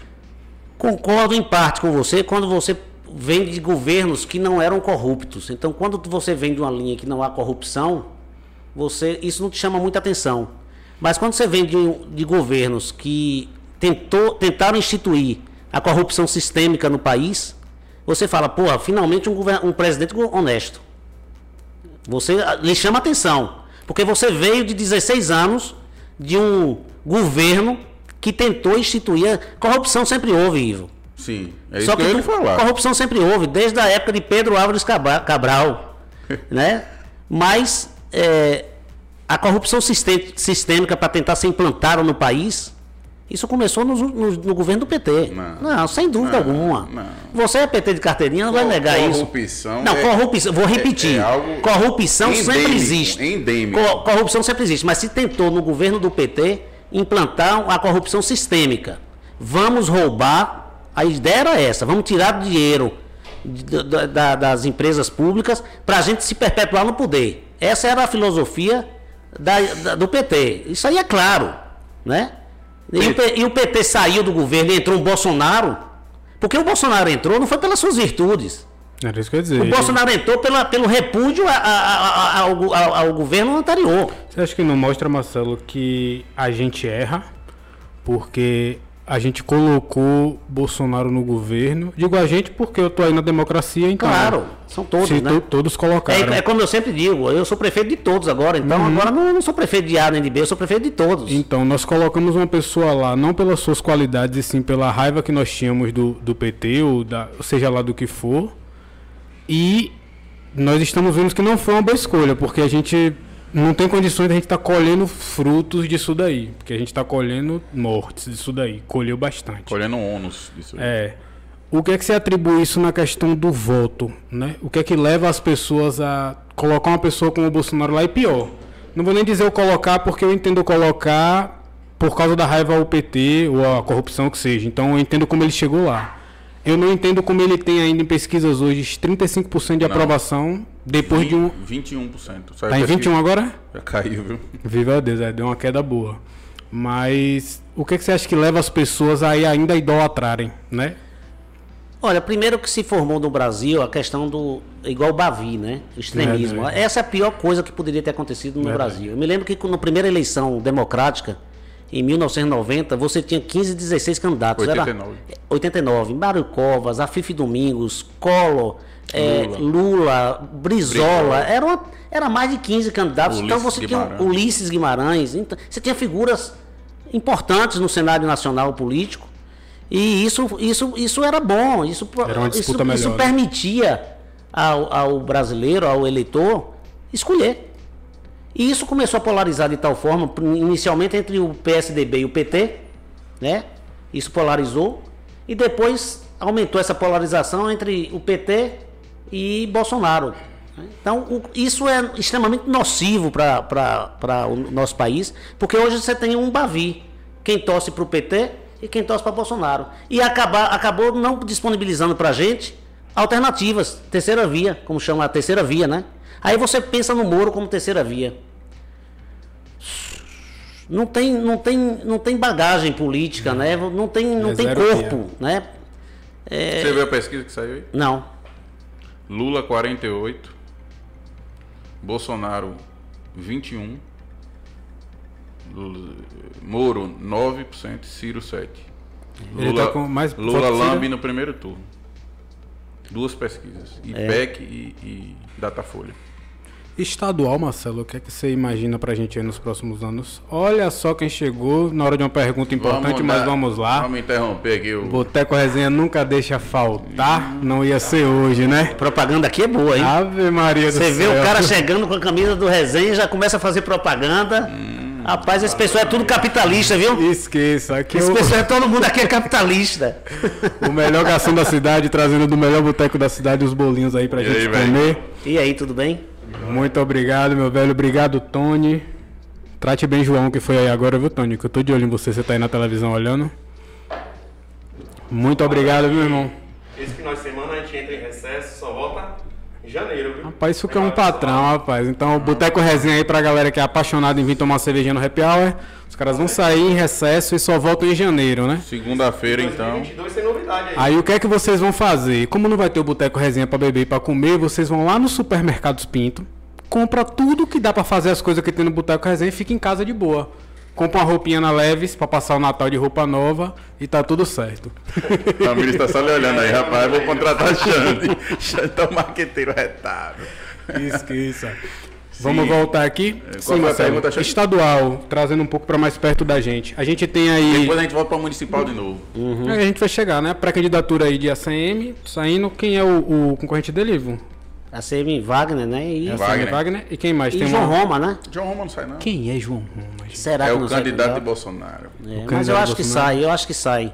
Pra poder dar, é, permitir o palanque pra. aí ele vai Bolsonaro, né? fragilizar Neto, né? Não. Você acha que o eleitor de João Roma no segundo turno vai com quem? Vai com o Neto, amigo. É, fecha com o Neto. Vai ter segundo turno. Claro, pô. Talvez não tenha porque Neto ganha no primeiro turno, é possível. Bicho, gostei da confiança. é possível. Mas pra Coité, o melhor candidato, o melhor governador que, teria seria Neto. Sim. Se- seria dois anos de governo comigo. Eu teria faca e o queijo na mão. Aí eu consigo trazer asfalto de Aroeira para Coité, de São João para Coité, de Juazeirinho para Coité. Todos os distritos terão asfalto, isso não tenha dúvida nenhuma. Renato governou com Wagner. E também tinha uma boa relação, porque você não vai manter uma boa relação com Wagner também. Não, boa relação eu vou ter com qualquer um. Então, irmão, Boa, boa relação é uma coisa, compromisso político é outra. depende se é pro bem do povo de Coité, Wagner vai chegar Meu junto amigo, também. pelo amor de Deus, essa não é a visão do PT, né? Pelo amor de É, Deus, o PT sim. governa pra si. Não. Você sabe disso. Tanto é que você caiu fora do PT. Lá vem você de Você novo. caiu fora do PT, eu acho que por causa disso. Não foi, não? Depois, Então diga. No final a gente vai falar. Né? Ele, ele Esse quer. cara o tempo todo def... Ele Vem cá, velho. Por que, que você Não, saiu? não, não, a não, pergunta que não se não. quer calar. Por que, que você deixou o PT? A gente vai falar sobre isso no final. Mas não fique vermelho, você tá ficando vermelho, Você Igor. adorou falar que Eu tenho uma outra pergunta que não vermelho calar. Essa é do meu interesse Isso total. aí, é, isso aí é por causa da luz. É. a luz amarela. causa da luz, a luz não. amarela deixa o cara mais vermelho. Você também tá vermelhinho aí. É que eu sou vermelho, pô. Ai, ai. essa pergunta é totalmente do meu interesse. A gente vai ter micareta ou não? Vai, Sem sombra de dúvidas. sem sombra de dúvida. Quer dizer, ninguém sabe o dia de amanhã, né? Mas o, o- tá no Eu plano. digo em condições de saúde que a gente possa ter uma festa. Que, que as condições permitam, nós vamos ter. A, Expo- a Expo Coité já está marcada entre 16 e 20 de março. 17. Que, 17 e 20 de março, que não deixa de ser uma festa, né? Porque a Com gente vai ter não. eventos, enfim. Ô, ô, Xande, nós precisamos fomentar a nossa economia. E a maneira que nós temos de fomentar a nossa economia é, gerando, é criando eventos, é realizando eventos para que as pessoas consumam, para que as- o público de fora venha para cá, gaste dinheiro, deixe dinheiro aqui. A Expo Coité trazia muita gente de fora, rapaz. Muita gente de fora. A Expo Coité era uma das, das feiras, das exposições de maior importância da, da Vai da ter Bahia. leilão? O povo Vai dá- ter leilão. Vai ter uísque de graça aqui, Vai Marcelo? ter isso de graça, mas é, eu não vou, porque eu, eu- Por que é, Marcelo, que os caras dão uísque de graça no, no leilão? você fica rico, né? Todo leilão, o cara bota uísque 12 anos. Você fala, rapaz, por que que o cara tá dando uísque de graça aqui? É para o cara, porque todo mundo que bebe fica rico. E aí o cara fica rico e vai pagar no leilão, é um absurdo. Então, E Marcelo esperando uísque 12 anos pra ficar rico. É brincadeira. eu nem bebo em leilão, meu amigo. Primeiro que eu não, eu não, não, não- Tá não sou agropecuário. Vamos falar de política, bora? Ave, Então responda. Comece respondendo por que, que você O saiu que, é do que você PT. quer saber? Vai, pergunte. Por que, que você saiu do PT? aí? Eu saí do PT por uma questão muito pontual. É, a gente perdeu a eleição de uma forma muito traumática. Eu entendo que foi de uma forma muito traumática, porque havia uma avaliação positiva do governo de Assis. Você sabe disso? Você- não é uma pessoa que gosta de matemática? Gosto. dados? Quando você fez pesquisa em relação à avaliação do governo, como era a avaliação? Regular. Não era, Regular nada. Não era, não Regular era nada. como vocês anunciam, de que era 80% de aprovação. Era- Se fosse 80%, O é Neto que- elegeu. o que é que você chama Neto? Neto elegeu o atual prefeito de Coité, tendo 75% de aprovação. De Coité ou de Salvador? De- des- desculpe, rapaz, de Salvador. Sim. Neto elegeu com 75% de aprovação, ele elegeu Bruno. Bruno. Como é o nome do cara? Bruno Reis. Pois é, o cara é tão desconhecido que nem eu lembro o nome do cara. Pronto, vamos. Você- Mas ele. Não, agora me você. perguntou? Pera aí. Você me Ele perguntou, elegeu. eu queria saber. Ele elegeu com 75%. Um muito prefeito, que, um prefeito que se dizia, anunciava, porque a propaganda era forte nessa época. Hum. Anunciava que tinha 80% de aprovação popular. E não elegeu o seu candidato Pronto, vamos falar. para um desconhecido. Um americano. Agora eu vou lhe Pô, dar é sacanagem, velho. Posso Não, desculpe, perdão, amigo. Continue. Vamos lá. Ele perguntou, pô, porque eu saí do PT. É verdade. É, tem que responder. A FIA esquiva aí. Vamos lá. Então a gente perdeu a, a política aqui e o, e o pessoal atribui a perda a um erro estratégico. Não foi por uma questão de má gestão ou por desgaste da política do grupo da gente. Foi por erro estratégico. E depois que a gente perdeu, houve, naturalmente, uma lavagem de roupa suja. Né? Todo grupo faz isso. E aí, no ponto de vista da lavagem de roupa suja, houve uma incompreensão em relação aos erros de quem errou. E isso se deu de uma forma muito traumática. Né? Não houve, vamos dizer assim, não, não se assumiu erros e se partiu para cima de, de quem criava o contraditório em relação aos erros. E quem errou? Quem errou, no o meu, ponto de, vi- erro? no meu ponto de vista, é o grupo inteiro. Então Porque se deixou, errou. se deixou alguém conduzir os destinos de um grupo sem contestação. Então o erro não é dessa- pessoa que errou só. De fato. É de todo mundo que estava ao entorno. Mas essa pessoa ouvia, aceitava o contraditório ou batia na mesa e dizia que tinha que ser desse jeito? Não, eu não vou chegar nem nessa, nessa abordagem. eu estou falando que houve um erro de quem estava conduzindo o processo e houve um erro de quem deixou o processo ser conduzido de forma unilateral. Né? Então, depois que a gente está nesse meio dessa confusão toda, depois que terminou a eleição, que você ganhou, com mérito, viu? Até lhe parabenizo por isso. Muito obrigado. Gente, cadê as coisas pontiagudas? Vamos tirar da frente. Ai, ai. E aí, rapaz, o que acontece? Depois que você lava a roupa suja, tem o, o- as, vamos dizer assim, Os, re... tem os os extremos, resquícios, né? tem os resquícios, tem o, as, est- fica tudo estremecido de alguma forma. Então, quando você está numa situação de estremecimento do, do grupo, existem conflitos. É natural que exista conflitos. Você concorda comigo? Concordo. Até porque você falou que teve um conflito interno em relação à, à indicação do vice. Isso. Então, eu achei conveniente não ficar no grupo, dentro dessa, desse cenário de estremecimento. Acho que poderia ser, vamos dizer assim, do ponto de vista político, estratégico, ruim para mim. Eu não me encaixava mais ali, naquele partido, no PT, que foi um dos fundadores foi meu pai e minha mãe. Um dos dois fundadores foi meu pai e minha mãe. Então eu achei conveniente sair, mas não sair para um partido de direita. Sair para o PCdoB, que é um partido de esquerda também. Então eu não acho que eu saí brigando com ninguém. Eu tô no mesmo grupo, tô no mesmo lado. Você está na esquerda. Tô na esquerda, só não sou do PT mais. Mas por desavenças pessoais. Por tô por, desaven- desentendimentos por desavenças políticas. políticos da forma como foi conduzido. Da forma como foi Ou, conduzido. ou como está sendo conduzido. Ou como foi conduzido ou como está sendo conduzido. Eu acho que tem erros ainda sendo cometidos. Entendi. Do meu ponto de vista, pessoalmente falando. Tem erro. E você tá adorando isso. Eu não tô adorando nada, Tá eu tô aqui adorando. governar Coité, rapaz. Eu não tô nem aí pra o que tá acontecendo do outro lado. Tá bom. Não tô nem aí. Tô Você quer mais marketing, eu acho tão- eu acho que estão preocupados, estão mais preocupados comigo do que eu, eu com, com os outros. eu tô preocupado com o governo de Coité. Aí você tem que estar preocupado. Eu fui eleito, eu fui eleito para governar Coité. O resto é picuinha. Tá respondida a pergunta. Tá respondido. E a altura. Pronto. Marcelo, o amigo Venha. me, o amigo Esse negócio aqui impede, ó. Faz uma apertação. Pega assim, pega assim. Só tem bicho aqui, viu, tu é doido. Venha. Um amigo venha. perguntou aqui, Marcelo, se você, no final da campanha, recuou, se você, se você achou que ganharia mais fácil essa eleição. Sem dúvida alguma. Você achou que ganharia Eu achei não. Nós tínhamos números que indicavam que nós ganharíamos com uma frente muito maior do que a que nós ganhamos. E o que é que você atribui essa frente ter sido reduzida? A maneira como o, prefeito conduziu, o ex-prefeito conduziu a campanha, despejando dinheiro público para comprar voto. A gente viu a, a, a, a, a polícia militar, a polícia militar precisou intervir, fechar a rua da, da, da Secretaria de Assistência Social, porque estavam dando cheque de forma aleatória, pré-datado inclusive. Isso é o quê? Eu não tenho ideia do que seja isso aí. É, mas eu sei. Todo Vem mundo sabe. À frente de Salgadalho. 1.350 votos, Reduziu quanto? 500 votos. Com. As pessoas escolheram o Marcelo Araújo para ser prefeito de Coité. Mas Salgadalho não tinha um eleitorado fiel, não? Aonde? Em Salgadalho. E você acha que 1.300? Eu, queria- eu queria ter perdido por 500 votos Salgadalha, pô. Ainda perdi por muito voto. Minha, meu pensamento era perder por 500 votos. Eu achava que eu ganhava a eleição com 6 mil votos, rapaz. As 6 mil pesquisas, indi- votos? as pesquisas indicavam isso. E foi caindo, caindo, caindo, caindo. Eu nunca tive dúvida que ganharia a eleição. Nunca. Em nenhum momento passou pela minha cabeça que eu perderia a eleição. Você acha que se fosse outro candidato, você teria uma disputa mais difícil?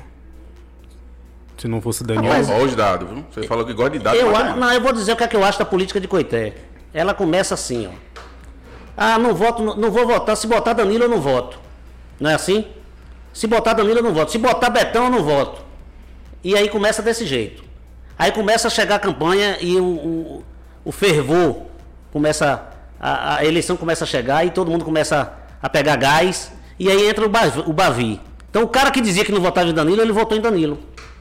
É paixão, meu amigo, é Bavi. Coité, é impressionante a, a, a- politização de Coité. O que, é que você acha que define, Marcelo? Porque esse Bavi, ele tá aí do tempo que seu pai entrou na política e ele tá aí hoje. E ele não vai deixar de existir. Não, e você vê que está cada vez mais forte, né? Com as redes sociais ficou cada vez mais forte. Porque quando não existia rede social, era aquele negócio. E quem é que decide se o Bavi tá lá? Porque o Bahia não vai deixar de ser Bahia, nem o Vitória vai deixar de ser Vitória. Então tem alguém aí, nesse meio tempo, que eu acho que é a juventude, né? Que é quem vota mais conscientemente, Eu não vota acho, com amor. eu acho, Xande, que esse Bavi não vai deixar de existir, porque a gente tem visto isso, a política passou e continua essa paixão fervorosa. Quando Uhum. a gente faz alguma coisa, o nosso grupo vem e vem com força nas redes sociais, o outro lado, quando faz alguma coisa, também vem com força. Então fica essa disputa, um pirraçando o outro, que eu acho que isso é nocivo, inclusive, eu acho que deveria parar com isso, porque causa. Mas você gosta na rede socialzinha, viu? Não, eu gosto de me defender. Isso aí não tem a menor dúvida. Eu, eu, gosto, eu não gosto de, de, de, de falarem de mim, eu estando com a razão, aí eu vou para. Tem gente que até diz, pô, não deixa esse cara falar, rapaz. Mas eu não consigo. Ramires orienta o quê? Ramires acho que eu não devo responder, não. Ramires, não responda, não, rapaz. Não dê, não dê ousadia, não. Ramires é você ganhou, sua você ganhou a eleição, você é prefeito Coité, esquece os outros, vai fazer teu governo. E eu digo, porra, mas é foda. Oh, desculpe. Pode Oxe, falar, fica à vontade, meu amigo. Ele tá achando que foda é, foda, Vovó me olhando Mas é, é uma falta de respeito. A gente não, tem. Lá, tá... A gente tá na conversa aberta. Não, não é falta de respeito com você, é com quem tá nos, nos não, assistindo. horário, Marcelo. Que horas são aí já? Não, são nove e meia. Nove e meia, tem mais criança na sala nossa. Que tiver é culpa tem, dos pais, é culpa dos pais, tem, né, nossa? Mas tem. Mas tudo bem, vamos lá. Eu até perdi o fio da meada, velho. Eu tô me Não, Ramires diz, é, não. Ramires. E ele diz, pô, é sacanagem é, o cara me ofendeu, me senti ofendido, não responder. Vou responder sim. Então eu tenho essa. essa é, é o meu perfil. Teve um negócio do viaduto que você foi falar do viaduto tal. Pô, viaduto é sacanagem, né, porra? é uma obra assim. Aquilo era uma obra de, de, extrema importância, né? A gente tinha um curral ali na, na, na principal avenida de Coité, uma, um, um, curral muito mal feito, inclusive, que a gente precisava dar um jeito para aquilo e ficou legal. Mas o pessoal se, se insurgiu em relação àquilo por conta da demora, né? Depois eu fiquei sabendo por causa da cura do, do, da do cura, concreto, do rapaz. Concreto. 30 dias. Eu também fiz a mesma pergunta. Falei, por que demora para terminar um quebra-mola, velho? Um, uma, uma, faixa elevada. Ah, e, eu, e disseram, o prefeito tem que esperar 30 dias para curar o concreto. Vai fazer o quê? Engenharia, meu amigo. Não dá para soprar o concreto. Né? Ciência. Dados. Dados. Sim, vamos lá. Eu, vamos dar continuidade aqui. O negócio tá bom. Sim. Marcelo, você está se sentindo bem como prefeito? Muito bem. Você se sentiu realizado com isso daí? É assim, é uma experiência nova, mas muito positiva e boa, porque ajudar as pessoas, e principalmente sem se preocupar é, em ajudar para se beneficiar, é muito bom. Quando você ajuda sem querer nada em troca, é fantástico. Você Entendi. se sente bem e fazer o bem é muito bom, Xande. Eu vou relatar uma história, não posso citar nomes, mas isso aconteceu há dois dias atrás. Eu recebo uma, uma, uma mensagem de um, uma pessoa pelo WhatsApp, é, no meu privado, inclusive, porque eu tenho um telefone que eu só uso para minha família, porque senão é impossível. Senão não vê ninguém, né? É, não dá. E essa pessoa passou uma mensagem para o meu privado, dizendo: Eu não quero emprego, eu não quero pedir emprego, por favor, leia a minha mensagem com letra maiúscula. Você sabe que letra maiúscula escrevendo é. tá gritando, esporro, né? Tá gritando. gritando comigo. Aí eu fui ler a pessoa falando, olha, eu falei, por favor, ligue para mim. Falei, olha, manda mensagem de áudio, porque se é outra coisa que eu procuro falar para todo mundo que me passa mensagem. É muito mais objetivo você mandar um áudio e eu responder do que falar, porque as pessoas falam e você diz que não pode, a pessoa tem que explicar, e isso acaba perdendo muito tempo. Eu recebo, Xande, mais de 200 mensagens por dia, acredite. Então, é, é, às vezes não dá tempo. Às vezes eu vou dormir meia-noite, uma hora da manhã, tentando, tentando não deixar para outro dia e não dá. Mas essa moça especificamente estava falando que a, a irmã dela era depressiva e que na gestão anterior eles, é, ela era tratada no CAPS e que na gestão anterior o prefeito dava o remédio. E que na nossa gestão é, a secretária orientou e, e fez bem, porque a gente tem que tentar maximizar a aplicação dos recursos, orientou a o, procurar o médico do CAPS para tentar colocar medicamentos que estivessem elencados no, nos medicamentos do CAPS, para você não precisar comprar em farmácia. É, do ponto de vista do ponto de vista geral, geral se você consegue fazer isso sem comprometer a saúde mental da paciente, beleza. Dinheiro já, o, medicamento já está lá no CAPS, você não precisa ir para a farmácia comprar. Beleza. Mas ela estava dizendo que o medicamento não estava surtindo efeito e que a, a irmã estava precisando substituir os medicamentos. Né? Paralela, e ela foi muito grossa comigo. Né? Foi muito, muito indelicada. Paralelamente a ela, veio a filha da, da pessoa, de uma forma muito mais gentil e educada, com o mesmo problema. É aquela questão da abordagem, né? Uhum. Às vezes você diz um não, existe várias maneiras de dizer um não. E às vezes você diz um não e a pessoa sai satisfeita. É a maneira que você trata as pessoas. E aí eu disse, pô, mas eu, isso é uma questão muito séria, né? Porque realmente se a moça não está se adaptando aos medicamentos do CAPS, ela tem que realmente tomar o medicamento correto. E eu imediatamente passei a mensagem para a Jamile e disse a ela, olha, apesar de você ter sido muito grossa comigo, eu disse isso para ela. E ela disse, não é, não estou sendo grossa, estou sendo. É o desespero. Ela reconheceu que tinha sido, de uma certa forma, indelicada, mas ela disse, é por causa do meu desespero, eu estou vendo minha irmã aqui sofrendo e tal. E eu mandei para a Jamile e disse, ó, Jamile, resolve esse problema aí, porque eu acho que é muito sério. Se realmente a pessoa não está se adaptando ao remédio, é, essa questão é muito séria, precisa. Enfim. Mas não, quem tem que avaliar isso é o médico, não é a, a irmã nem a, nem a filha. Se o médico entender que tem que ser esse medicamento, vamos dar. É uso contínuo e vamos dar. Então, é, eu, o que eu quero dizer com isso, respondendo a sua pergunta, de fazer o bem, é uma pessoa que na, na, mensagem disse, olha, eu não vou ser hipócrita e dizer que votei em você. Eu não perguntei nem isso, se ela tinha votado em, em mim, não, e nem, e nem precisa me explicar se votou em mim ou não. É como eu disse, eu assumi a prefeitura e passei a ser prefeito de todos. Então a pessoa não precisa me dizer, olha, votei em você ou não votei em você. Eu sou prefeito, eu estou ali para servir. Independente se o cara votou em mim ou não. É, essa, é isso que eu passo o tempo inteiro. Não precisa, eu não quero nem saber se votou em mim, não precisa me dizer. Eu estou aqui como prefeito e eu tenho que lhe atender como prefeito. É, mas muitas pessoas falam, muitas pessoas me pedem um emprego e dizem, ó, oh, eu votei em você, aqui em casa tem, teve 15 votos para você. É a, pior, é a pior abordagem é chegar para mim pedir voto ou pedir emprego, dizendo que votou em mim e que teve 15 votos na casa dele. Senhores, a live deu interrompida aqui quando da internet. Só dá um, um tempo. Tem muito tempo que eu estou gastando minha saliva aqui e você veio Não, avisar isso agora? Foi agora. Um momentinho, eu vou aproveitar para ir no banheiro, Marcelo. Só um momentinho.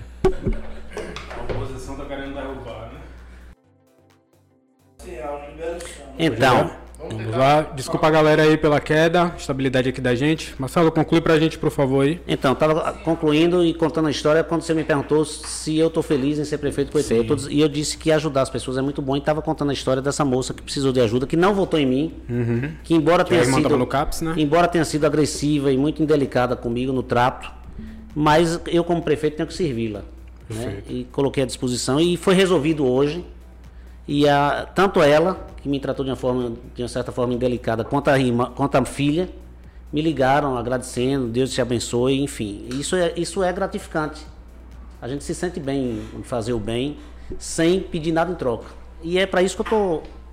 Minha função é essa, Xande, nos próximos três anos. Uhum. Né? Já passaram, já se passou um ano, nós temos mais três anos, que é o meu mandato. E a minha postura será sempre essa, ajudar sem, sem me preocupar se a cor da pessoa, se votou em mim ou se não votou, porque essa não é. Eu acho que agora está na hora de fazer governo, não fazer política. Eu fiquei Nossa. na dúvida aqui agora em relação a se a gente tratou aqui da questão do Fundeb. Já. Não. Ou não. A, gente, a gente tá falando em off, não foi? Não, não falamos sobre o Fundeb aqui, não. Falamos. Foi, foi algo só especial em off. Em off. Explica aí a dinâmica dessa liberação dos valores.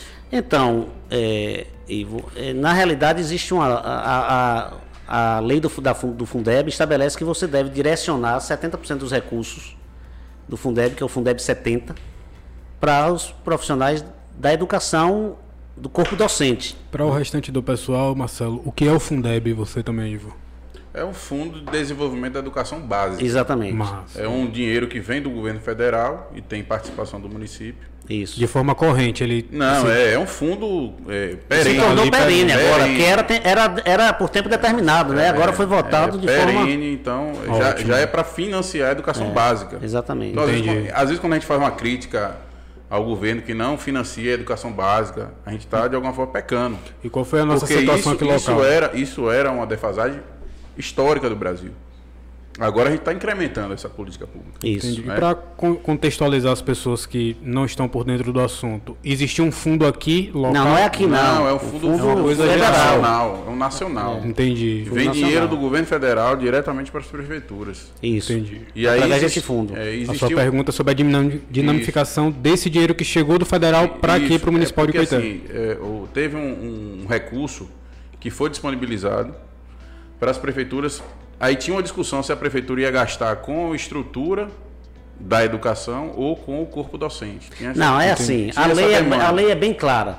70% dos recursos que chegam do Fundeb. Era 60, né? Era 60 até 2020. A partir de 2021, em dezembro de 2020, foi aprovada uma, uma, uma, uma nova lei. Recente. É, pra, a partir de 2021 passou a ser 70%. Então, 70% dos 70 recursos. 70% para destinar para o corpo docente. Para o corpo docente. Não para todos os profissionais da educação, porque os profissionais da educação você entende que são os a merendeira, o porteiro, que trabalham na educação. O corpo docente são os professores. Então, Entendi. a lei é bem clara nesse sentido. Agora, por isso que nós deixamos bem claro que a distribuição dos 70% teria que ser rateado entre os professores, porque a lei determina isso. É, nesse mês de dezembro, foi votado agora, acho que no dia 6 de dezembro, na Câmara, é, um, um foi votado um, um projeto de lei para transformar é, esse benefício não só para os professores, os 70% também incorporar para os demais profissionais. É, isso, foi, isso foi aprovado no- no- na Câmara dos Deputados, foi para o Senado. O Senado me parece que aprovou hoje, com modificação, aí está voltando para a Câmara. Mas até que isso, aí isso depois de ser aprovado no- no- na Câmara, vai voltar para a sanção do, do presidente. Mas enquanto isso não ocorre, a lei deixa, é claro, o benefício só é para os professores. E o restante dos 30%?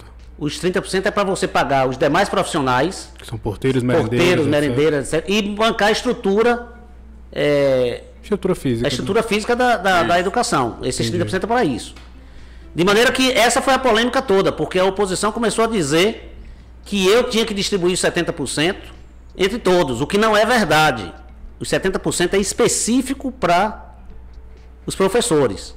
Isso não é uma decisão sua. Não, é isso é, previsto isso, isso, está na lei. Isso não é. Pô, queria eu, gostaria muito. é, São 8 milhões e meio que está sendo rateados por 510 professores. Né? É, Queria, seria né? muito bom se pudesse ser distribuído entre todos os profissionais da educação, mas infelizmente eu não posso mudar a lei.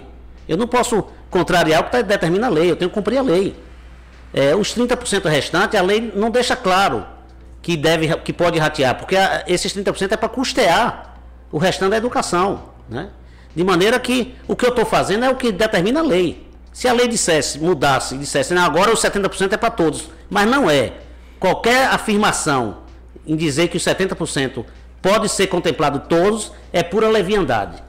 Pura leviandade. Falácia, falácia, falácia. Mentira. É, rapaz. O argumento é seu, meu amigo. Então, não- Não, mas a pergunta que eu fiz foi nesse sentido mesmo, porque houve críticas, né? O problema, Ivo, é que as pessoas ainda não, não, não se deram conta de que a política passou. E aí continua essa politicagem, velho, de forma irresponsável. Eles sabem que não é, que não é direito. Não é direito, a, a distribuição de 70% é clara, são para os professores. Os 30% restantes, a lei não, de- não determina que deve ser rateado entre os outros servidores. Aí o, o ex-prefeito chega hoje e diz o seguinte: não é obrigatório, mas se o prefeito quisesse, ele teria feito o rateio. Engraçado que ele ficou oito anos no poder. Oito anos. Não fez um rateio ano nenhum. Aí agora, no meu governo, o cara vem dar pitaco. Querendo determinar como é a lei, porque ele está querendo mudar até a lei. Dizendo que é, de- é um ato discricionário do prefeito se quiser ratear os 30% restantes. E aí eu vou perguntar a ele o seguinte: por que, que ele deixou na conta 1 milhão 746 mil reais em 31 de dezembro de 2020, que eu assumi isso e vi lá na conta, 1 milhão 746 e ele não fez o rateio em dezembro de 2020. Perseguição? Eu só posso acreditar. Se ele acha que podia eh, fazer o rateio, deveria ter feito o rateio. Ele deixou na conta.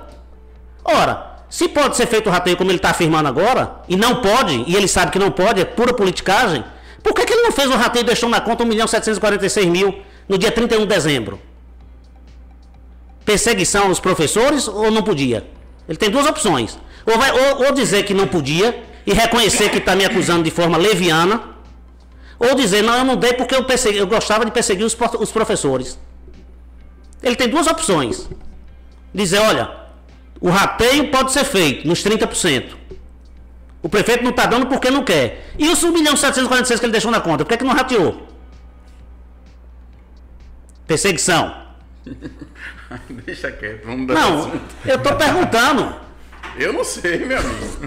tá perguntando pra mim? É a truculência, é a politicagem. É... Ivo, é a politicagem. Esse, esse cidadão deveria se colocar no lugar dele, ele é ex-prefeito. Eu até admito que um vereador venha questionar qualquer coisa. É um vereador. Agora, o ex-prefeito tem que entender que é ex. Não é mais nada, rapaz. Tem que se limitar Ex é a, a perceber que a fase dele, o momento dele já passou. Ele pode até voltar, se quiser, ser candidato a vereador, que eu acho muito pouco provável que ele se eleja. Mas ele pode querer, daqui a quatro anos, pleitear um cargo no legislativo, Mas a- até lá ele deve entender que ele é ex, ele não é nenhuma. ne- não exerce, ne- não representa a população de maneira geral. O vereador pode questionar, porque o vereador tem um cargo efetivo que foi dado pelo povo. Mas um ex, um ex não é nada. Então, essa- esse cidadão deveria se colocar no seu lugar. A crítica que eu ouvi foi de que a liberação estava sendo propagada como se fosse uma benesse, um benefício ofertado pela prefeitura aos professores. E nem- E de que, na verdade, seria uma obrigação. Não. O que os professores deixaram claro é que, nos oito anos que antecederam o meu governo, que poderia ter feito esse rateio, nunca foi. Nunca foi feito. E que no, com o Marcelo fez o rateio. Em nenhum momento eu disse que, que era um presente que eu estava dando aos professores. Você não ouviu em nenhum lugar eu dizer que era um presente. Pelo contrário, quando eu era indagado pelos professores, nos meses que antecederam o anúncio, eu dizia, eu vou cumprir a lei. Se a lei determinar que eu tenho que fazer o rateio, eu farei o rateio. E assim estou fazendo, cumprindo a lei. É um direito dos professores. É um direito dos professores. Em nenhum momento eu estou dizendo que é um, uma benesse que eu estou concedendo aos professores. É um direito deles, eu estou cumprindo a lei. A pergunta é, por que nos oito anos que me antecederam? E, é isso, e essa pergunta quem faz não sou eu, não. Nem a são, mim. são os professores que perguntam. Por que, que nos oito anos que antecederam o governo de Marcelo, o prefeito nunca fez nenhum rateio? Fica a pergunta no ar, não estou aqui para responder e não vou voltar no tempo. Ele que se explique com os professores por que, que ele não fazia o rateio com os professores. Aí não é problema meu. Muda de assunto, Xande. Aí é a verdadeira lei do, lei do cada qual, viu? Vamos lá. Marcelo, você falou bastante aí de entretenimento e que é a sua missão aqui com o Coité. E você me confirmou que a gente, dentro das condições de saúde, que a gente vai ter o micareta sim. Entretanto, apesar de achar uma, uma falha do governo passado, eu não tenho esse amor político por nenhum dos lados aqui, graças a Deus. Mas apesar de achar uma falha ter limado ali o, o micareta da cidade da gente, porque eu acho que é um patrimônio cultural nosso, eu achei muito legal as outras iniciativas de entretenimento que ele teve, como a Semana da Cultura, onde a gente tinha aqui o encontro de carros antigos e a disseminação de cultura por vários nichos da cidade, e o aniversário da cidade. Com a reimplementação da, da micareta, a gente vai deixar de ter esses eventos? Não. Primeiro que o- o- a exposição de carros eh, antigos Não termine não, que eu vou me retar. viu? não ocorreu agora, né? É. Não teve agora? Ocorreu agora, Ah, que ela é na- normalmente em julho. Não, ele ocorreu agora na semana do Já foi agora no Natal Luz. no não foi, Natal não? Luz, que foi no, no evento do, do Foi da na padroeira, da festa da padroeira. É, que normalmente ele é no. E eu quero te dizer que isso não é um evento da prefeitura, viu? Isso, isso é um evento privado. Eles vieram por livre e espontânea vontade. Não, é o Clube do Fusca. Clube espero do que Fusca, Barão exatamente. esteja a- a- assistindo Nós não aí. temos nenhum, nenhuma, não- nenhuma ajuda nesse sentido, eles pediram somente onde estacionar os carros. Isso é normalmente o que pede, né? Eu participo bastante também. Estou mais afastado um pouco, mas gosto muito. E normalmente é exatamente isso: é o, a autorização para conseguir estacionar, porque são Exatamente, muitos são carros. muitos, a gente recebe carros de todas as cidades da Bahia. E a, a questão de infraestrutura mesmo, né? De ter alguma coisa além dos carros ali, que é o que leva as pessoas para a rua, que seria a Semana da Cultura. Se você não tem intenção de acabar, Olha, ótimo. qual é a ideia? É, Eu disse isso e e não canso de dizer isso, que a única maneira de a gente fomentar o comércio do nosso município é criando eventos. Isso atrai pessoas de fora. O próprio coitaense, ele vai na loja consumir porque ele quer ir bonito para festa, não é assim que funciona? Uhum. Ele acaba consumindo mais. Por exemplo, você comprou roupa na pandemia? Ave Maria, na Leves me acabei. Não Gastei comprou meu dinheiro nada. Você não comprou nada na, na pandemia. Não tinha. Na leve, Na Leves eu tava, tava barato demais. Eu, semana. Tava comprando pra guardar. olha a merchandise aí. ó. Eu tô vendo aqui a camisa do cara. Rapaz, e tem até um negócio, tá no carro. Rapaz, Andressa da Leves mandou um presente pra você. Temos que lhe entregar. Ficou no carro, mas no- no... final do episódio. Ficou no carro de propósito? Não, né? Ficou no carro Inclusive, esquecido. eu pedi por mim buscar ali pra fazer uma mexã aqui, né? É, realmente. Mas Agora ela não- os outros convidados vão ficar retados, né? É, velho. Mas os outros convidados são estourados, mas não são prefeitos da cidade. né? Eu dou razão, Andressa. aí, fica jogando confete assim também. Eu tô jogando confete pra Andressa. Ah, bom. Mas, mas, Xande, olha, deixa eu te falar. Então, como eu disse, o objetivo é criar eventos para poder fomentar o comércio. Então, nós não vamos, nós vamos criar, o, é, ter o micareta. Eu penso em fazer uma coisa, por exemplo, a Coité Live Music. Para mim foi uma coisa Pô, extraordinária. aquilo foi. Um momento difícil para o grupo. o- o- Pros músicos, os músicos. Foram artistas. 430 mil reais alocados diretamente para os artistas e para e para a estrutura que estava por trás, né? O backstage. Enfim, isso foi extremamente importante. E eu percebi naquele momento do Coité Live Music que eu não perdia um. Eu assisti todos os, os episódios, os, os, as lives, né? Tomando um todos, e sábado. tal. Chegava em casa, meu amigo, botava um vinhozinho e assistia. e, e eu percebi co- como é rico o Coité em termos de, de cultura. É impressionante. Temos que eu- pessoas, aqui. pessoas que eu não conhecia, eu falei, meu Deus do céu, que coisa impressionante o, o celeiro artístico e musical que tem no nosso município. Então nós temos que explorar isso, meu amigo. Até vender lá para fora isso. Nós temos que explorar, nós temos que incentivar a cultura do nosso município. Nós temos que recuperar urgente o centro cultural para que seja a casa dos artistas, para que promova peças. Sim. Isso é importante, porque a pessoa que vem de fora vai dizer, não, eu vou para Coité porque lá tem peças, tem, tem cultura. Isso, é- isso é que atrai as pessoas. Então você Então- vai manter a Semana da Cultura. Vai, tem que manter. Tem que manter. A Semana da Cultura, é, é, é, o forró nos povoados, nós vamos manter. É, nós vamos, nós- eu vou tentar implementar, é, criar o. Isso aí é um projeto, tá certo? É, o, aquilo que tem em, em lençóis, rapaz. O Festival de Inverno. Festival de Inverno, tentar implantar aqui. Por que o Festival de Inverno é importante? Porque você consegue contemplar todos. Aquilo que a, a Coité Live sai Music do, do nicho do forrozão ali. não, veja final, bem, né? Xande, o, o Coité Live Music contemplou todos os músicos, não foi? De fato. Se você, o Micareta, você vai contemplar somente quem? Quem trabalha, quem mexe com axé, sertanejo aí, É, talvez, axé, que a gente chama de pagode. Mas aquela que canta um MPB não tem espaço. Não. Mas no, no, no festival de, não tem Por isso espaço. que eu quero o Festival de Inverno. Né? Para poder exatamente contemplar toda a gama dos nossos artistas. Esse é o propósito. Vocês estão pensando em fazer esse fe- festival de inverno aonde aqui? É, isso é um projeto, é uma Ainda- ideia que ainda- a gente está amadurecendo, mas eu acho que o, o, A ideia desse o- o melhor. Não, é minha. Pra você. Porra, você Ramires, não é você. Você tá me perguntando, eu tô falando a verdade, pô. Então, a ideia seria em setembro. Por quê? Quanto mais Mas já é. acabou o inverno já, rapaz. Não, é primavera, você bota ali, enfim. Festival de ser- primavera ser o- o, festival de primavera, enfim. O que eu quero dizer é o seguinte: você tem em, ju- em junho o, o forró. Júlio São Pedro, né?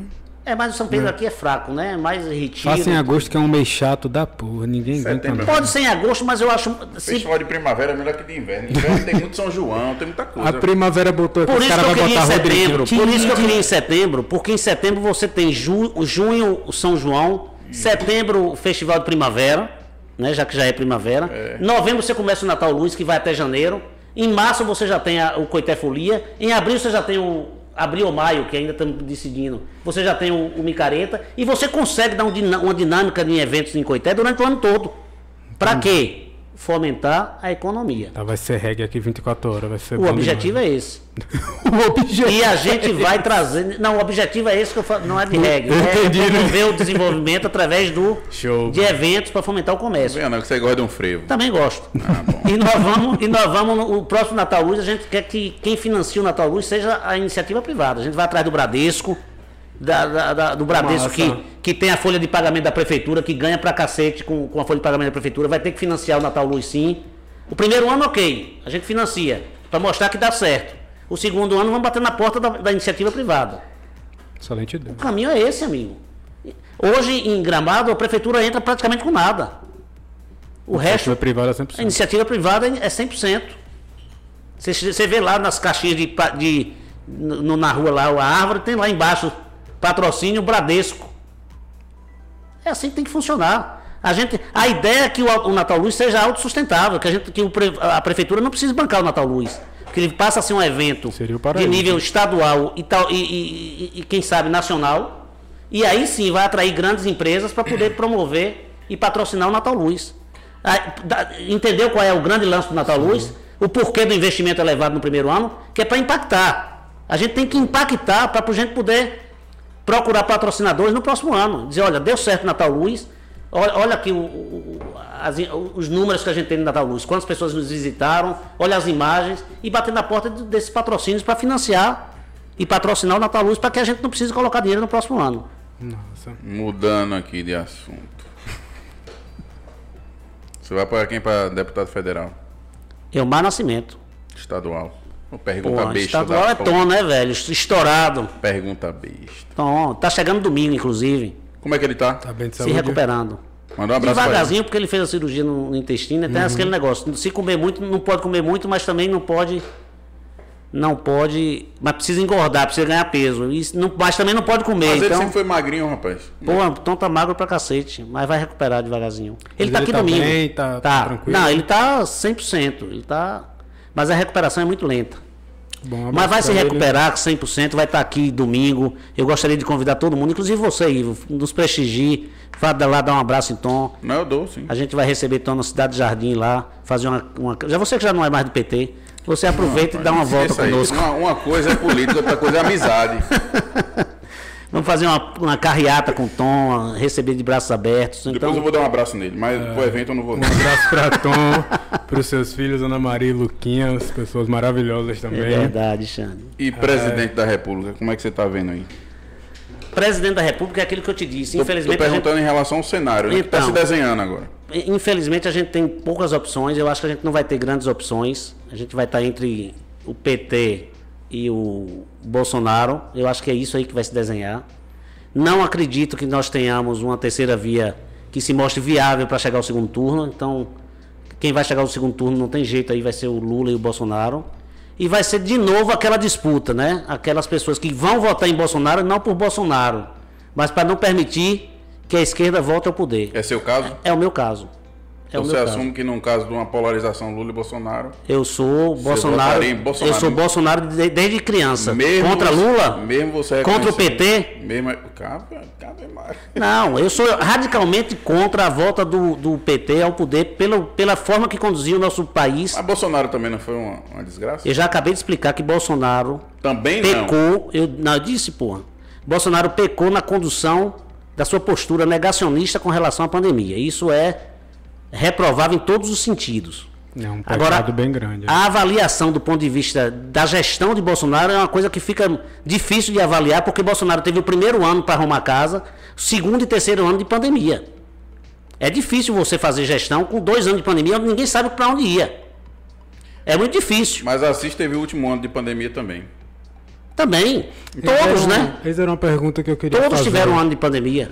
Você acha que as postu- a postura do governo anterior na pandemia levando É, mas a conta... avaliação de assim não pode ser considerada em dois anos, né? Mas em oito, né? Você tem que avaliar os oito anos. Não, mas é isso. Você acha que não, não foi prejudicial a ele É difícil.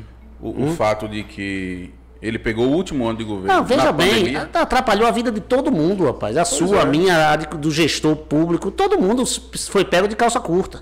Você tomaria Ninguém atitudes esperava. Diferentes, esperava a pandemia? Hã? Você tomaria atitudes diferentes, como por exemplo, acho que a maior crítica que a gente recebeu aqui na época da pandemia, a gente que eu digo população versus o governo, era a questão do comércio. Fecha ou abre o comércio, tem decreto ou não tem? Você acha que as mes- as Xande, medidas em maio, em maio, excesso? a pandemia começou em março. A minha entrevista em maio na, na, na, na Rádio Cisal está registrado. Eu já condenava o fechamento do comércio. Eu dizia que o caminho não era esse. Eu acho que o caminho deveria ser a adoção de medidas sanitárias do ponto de vista de higienização, utilização de máscaras, álcool em gel, exigir que o lojista disponibilizasse álcool, álcool em gel nas lojas, eh, punir aqueles que não cumprissem. Eu sempre, cam- eu sempre defendi essa linha. Isso está registrado numa entrevista que eu dei na Rádio Cisal em maio, apenas dois meses depois da eleição. Então, essa seria a minha condição e foi minha condição quando eu assumi a, a gestão eh, em janeiro. Que ainda havia resquícios da pandemia. Que, não, foi a segunda onda da pandemia, foi, em- a partir, foi em janeiro e fevereiro desse ano. Foi a segunda onda que veio, inclusive, mais forte. Né? Então, é, e eu não fechei o comércio. Eu defendia a ideia de que deveria ter uma, uma fiscalização, um controle rigoroso na, na exigência da utilização de, de máscaras e álcool em gel nas lojas. A coisa mais sem sentido para mim, não só localmente, de forma geral, era o fato da redução de horários de funcionamento dos comércios. Porque se eu reduzo o horário, eu vou ter mais gente dentro do comércio. Porque eu só tenho menos tempo para as pessoas irem lá. Né? Eu entendia que o correto seria a gente Rapaz. aumentar o horário de funcionamento. Mas eu veja bem, o que é que, tava, o que, é que aconteceu em Coité nesse período? As, fechava as lojas, as pessoas naturalmente não, não ficavam em casa, iam se reunir na- no- nas chácaras Sim. para confraternizar e beber e se divertir. a gente gosta de Agora, se a, reggae. tivesse, se a pessoa tivesse na loja e o dono da loja exigisse todo mundo de máscara, seria muito mais prudente, muito mais cuidadoso essa prática. O que acontece? Porque veja bem, eu concordo que eventualmente pode acontecer um fechamento do comércio, não pelo comércio nos grandes centros, pela questão do transporte urbano. Sim. Você em Salvador, fechar o comércio pelo comércio, não. Você vai numa shopping em Salvador, você vê quantas pessoas dentro de uma loja, rapaz. Uma pessoa, no máximo duas, três pessoas. É assim ou não é? O Problema grande problema é o lotados, transporte, os ônibus lotados, o metrô met- lotado. Esse era o grande problema dos grandes centros. Mas em Coité, qual era a aglomeração que o comércio gerava? Nenhuma. Ô Marcelo, não é fazendo uma defesa não, viu? Mas. Você já não é, você não é mais advogado do Não. PT, não, né? Marcelo não gosta muito de tu como advogado, não, né? Que tu, tu já correu atrás dele algumas vezes. Não, mas eu me dava bem com ele. Não, a gente, eu sempre me dei bem com o Ivo. Eu cheguei a pedir o voto a Ivo, rapaz. Ele disse que não votava em mim, que sabia da minha competência. Coragem mesmo. viu? Sabia da minha competência, mas não podia votar. Não é podia votar pelo, A por causa do seu pai. Eu nunca lhe falei disso. Não falou o quê? Nunca lhe falei. Mas hoje a gente falar da pandemia é mais fácil, porque a gente já tem um panorama geral. é né? verdade. Mas aquela época ali era complicado. Eu tô entendeu? dizendo que eu dei. eu tô- ele me fez uma pergunta qual seria a minha postura como gestor. Isso. E dois meses depois que estourou a pandemia, em, ma- em maio, a pandemia começou em março, no Brasil. No Brasil e no mundo, né? Porque começou lá atrás, em, em Na China. dezembro, na China, mas o, o- o terror aconteceu em março quando a gente viu aquelas imagens da Itália. Sim. né? O, Foi a Itália que chocou o o mundo. estopim foi na Itália, na- em março. Na- em maio eu já dizia que eu era contra o fechamento do comércio. Então, é, essa, ele me perguntou qual seria a minha postura como gestor. Poderia ter errar, poderia, mas eu achava isso. que achava que esse era o caminho. Eu, não eu nunca achei que o comércio, eu um, nunca né? achei que o comércio era motivo de aglomeração, nunca. Eu entendia que eventualmente o fechamento do comércio seria válido nos grandes centros pela questão do transporte urbano. Mas o comércio por si só, só não aglomera. Não, eu acho que tinha que ter concessões, tinha que ter o delivery. Pô, Tá até tudo- o delivery foi fechado. Pois é, eu era advogado da CDL na, na época, né? Ah, eu fiquei cheio de ódio quando fechou Aí, o delivery. irmão. Não, mas por quê? Qual a lógica de fechar o delivery, velho? Eu não sei. Eu tinha muitos clientes que Não, serviam é- delivery aqui aquilo foi O pessoal da enlouquecedor. diretoria do, do CDL vinha pra cá, a gente conversava. Mas infelizmente foi a postura do governo na época, tinha que respeitar. É. É isso mesmo. Governo truculento é assim. Bate na mesa e diz como é que deve ser. Por isso que perdeu. Não tem democracia. Por isso que eu sou contra a esquerda, porque não existe democracia na Sim, esquerda. é isso que eu ia lhe perguntar, não foi, Xande? A gente vai discutir sobre isso. Se você fosse se autodescrever em relação à ideologia, qual era a sua Eu sou um autodescrição? liberal. Liberal? Liberal. Mas você é conservador também? Não, claro que não. Sou liberal, eu defendo a liberdade de, de expressão, eu de- defendo a liberdade de comércio, agora com uma ressalva. Não é o liberalismo econômico de Adam Smith, que acha que o mercado por si só se autorregula. Hum. Eu sou mais na linha de, do keynesi- keynesiana. Opa, então você não é. Não. É, Não. Você é de centro-esquerda. Eu sou, eu sou, eu sou. Eu não tenho esse negócio de centro-esquerda nem centro-direita, não. Você é centro-esquerda. Eu você- defendo uma, uma tese. Eu acho que a teoria keynesiana é que me- melhor se aplica, porque existem alguns rincões do Brasil e do mundo que o liberalismo não, não funciona. Você precisa dar assistencialismo. Existem pessoas aqui em Coité que, por mais que a gente faça a economia crescer, vão precisar de ajuda. A pessoa que mora lá no, no- em Salgadalha, no- no- na zona rural de Salgadalha, não tem estudo, não tem nada, não tem oportunidade de emprego, não tem nada, não, não tem que ter assistencialismo, tem que ter. É aí que entra a teoria da keynesiana. Você tá, pra mais perto, você tá mais perto do PT do que você Você achava. tá louco, rapaz. Me O PT Deus me defende o keynesianismo. Ah, é? É. O PT defende Social- o autoritarismo. Você já ouviu falar em social-democracia? O PT defende o que está acontecendo na Venezuela, o que aconteceu em Cuba, onde você vende a ideia de um socialismo utópico, toma o poder, nivela por baixo, deixa todo mundo pobre, toma o poder, nivela por É, baixo. é e só quem. se- Não, não, sério não. tô falando sério. Eu- Só porque agora eu tô batendo na sua. na esquerda, porque é assim que funciona. O- o- a- esses partidos de esquerda radical é assim, ele nivela por baixo, ele toma o poder como aconteceu em Cuba. Toma o poder, tenta apagar a história. Vamos apagar a história. Não existe história nesse país, como tentaram fazer aqui em Coité. Não existe história em, em país. É, Os 40 anos foi de retrocesso. Né? Não houve avanço nenhum nos 40 anos do dos governos anteriores, era só retrocesso. É assim que o PT faz. Apaga a história, nivela por baixo, deixa todo mundo pobre, toma, toma inicia- da iniciativa pri- privada a capacidade de produzir, gerar emprego e renda, é incompetente, não tem competência para gerar emprego e renda, nivela por baixo, deixa todo mundo pobre, mas é elite. Fidel Castro e Companhia Limitada, tomando, fumando seu charuto de primeira, tomando seu vinho. É assim que funciona. A esquerda é assim, meu amigo. Eita. A esquerda é exatamente isso. A gente vê isso na Venezuela. A gente vê isso na Venezuela. Fuzil AR-15. Peraí, rapaz. Já viu fuzil? Peraí. É pra falar a verdade, pra mostrar a realidade, porque eu mostro a realidade, é a verdade. Eu- E eu- cito exemplos. O PT de Coité quis fazer isso aqui em Coité. O quê? Nivelar por baixo, maltratar os comerciantes, nivelar por baixo, ódio aos comerciantes, a quem produz. Vamos nivelar por baixo, esse povo não merece nada. Você mesmo morava em uma rua, que nunca foi calçada, porque o prefeito, quando você foi questionar por que não calçava a sua rua, ele disse: quem manda você morar na rua de rico? Quem falou isso, rapaz? Rapaz, sustente suas calças, rapaz. Sustente suas calças, rapaz. Você sabe que você falou isso, isso. rapaz. Você sabe que você falou isso. isso. Que ele não calçava a sua rua porque era rua de rico. Não. É assim, é Nunca lhe assim, é assim, era assim o governo do PT. E por isso que caiu. E não volta mais nunca. E não volta mais não. Mas a pergunta que eu lhe fiz não tem nada a ver com o PT daqui de Coité, não. Não, mas, mas é Nem extensivo, é, é a esquerda. Que metralhadora da gota é essa? então pronto, você, Desde é um, pequeno, você é um cara keynesianista, no caso. Eu sou a teoria de quem. de- aliás, quem salvou o mundo depois da Keynes. Segunda Guerra Mundial foi a Foi teoria Keynes. keynesiana. É isso. Né? Mas isso é mais de esquerda do que de direita. Não, sabe? claro que não. Claro que é. Não. Ele é um liberal. Keynes era um liberal que defendia a liberdade de- de- de- de- do comércio, mas ele entendia que em determinadas circunstâncias o Estado tem que intervir para poder corrigir as distorções que eventualmente a- a li- capitalismo o capitalismo gera. Porque o socialismo já foi testado, e, e você sabe disso, e não foi e não deu certo. Porque vai contra a natureza humana. Quando você vê duas criancinhas brincando com um carro lá, al- A gente não estava falando isso aqui semana passada? Alguém ensina aquela criancinha a tomar o carro do outro? Duas crianças pequenininhas. Tá brigando, uma puxa o carro do outro, não deixa.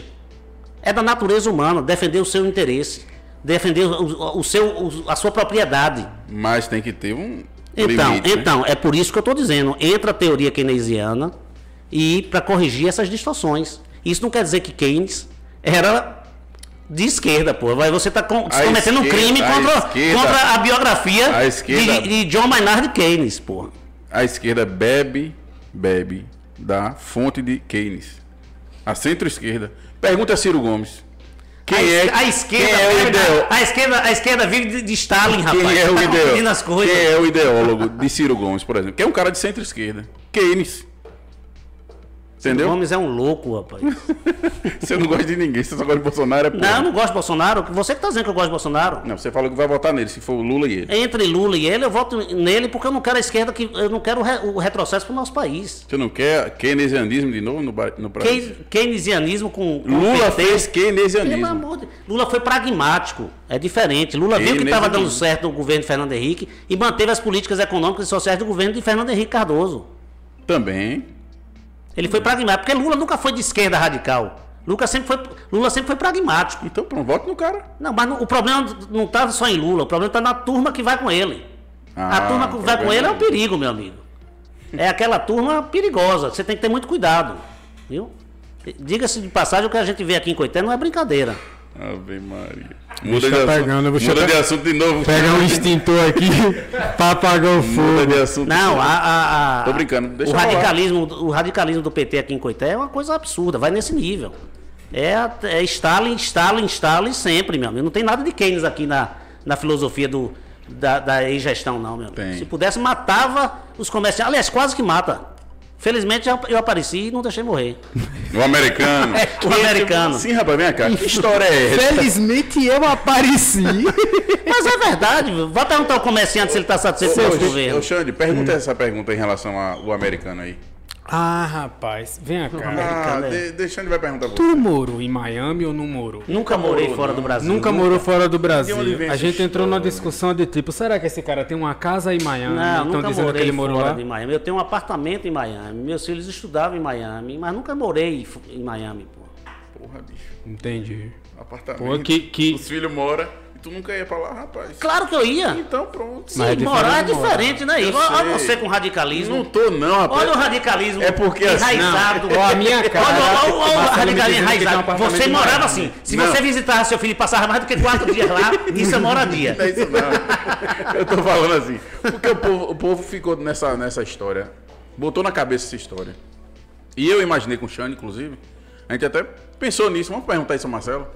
A gente imaginou que você tinha alguma casa lá e morava lá. Não, nunca morei em Miami. Ou então ia pra lá. Agora, Eu não- dizer, isso aí já é no meu momento avançado. Porque quando começou a campanha, eu achei que tu morava em Miami e que pegava um jatinho pra vir aqui só pegar resenha. Era e isso aí, galera de Coité, você Não, prefeito de Miami bem. de novo. E diziam, inclusive, que eu ia governar Coité de drone, né?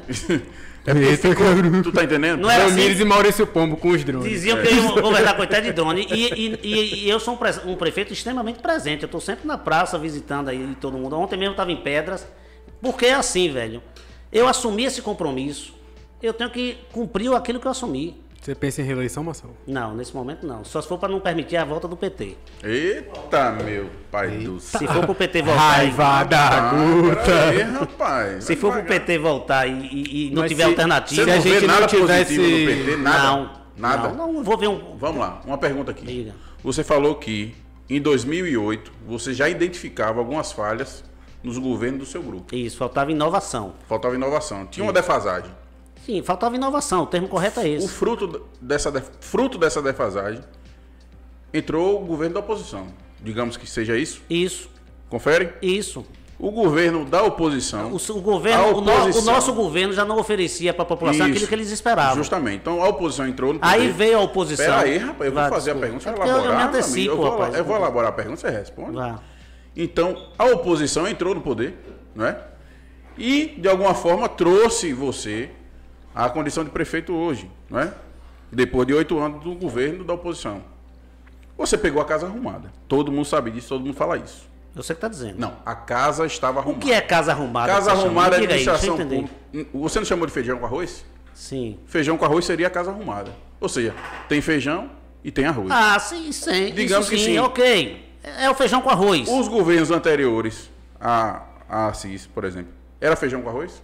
Eu não posso avaliar. Não, você avaliou. Você não, eu que avaliei que faltava. faltava alguma coisa. Faltava Então, alguma assim, coisa. Veja bem. Quando, quando o PT entrou, quando o PT entrou, ele trou e trouxe até agora aqui um governo razoável do seu ponto de vista. Feijão com arroz. No seu ponto de vista. Não, você chamou de feijão com arroz. Feijão pra mim- com arroz. Pra mim é razoável, É? não é? Não tava faltando comida. É que eu sou mais exigente. Eu acho que o Pronto. feijão com arroz não é razoável, Então, assim, não tem nada de você- razoável. Pra você fazer um bom governo hoje, não precisou que alguém arrumasse a casa que estava desarrumada segundo o seu reconhecimento?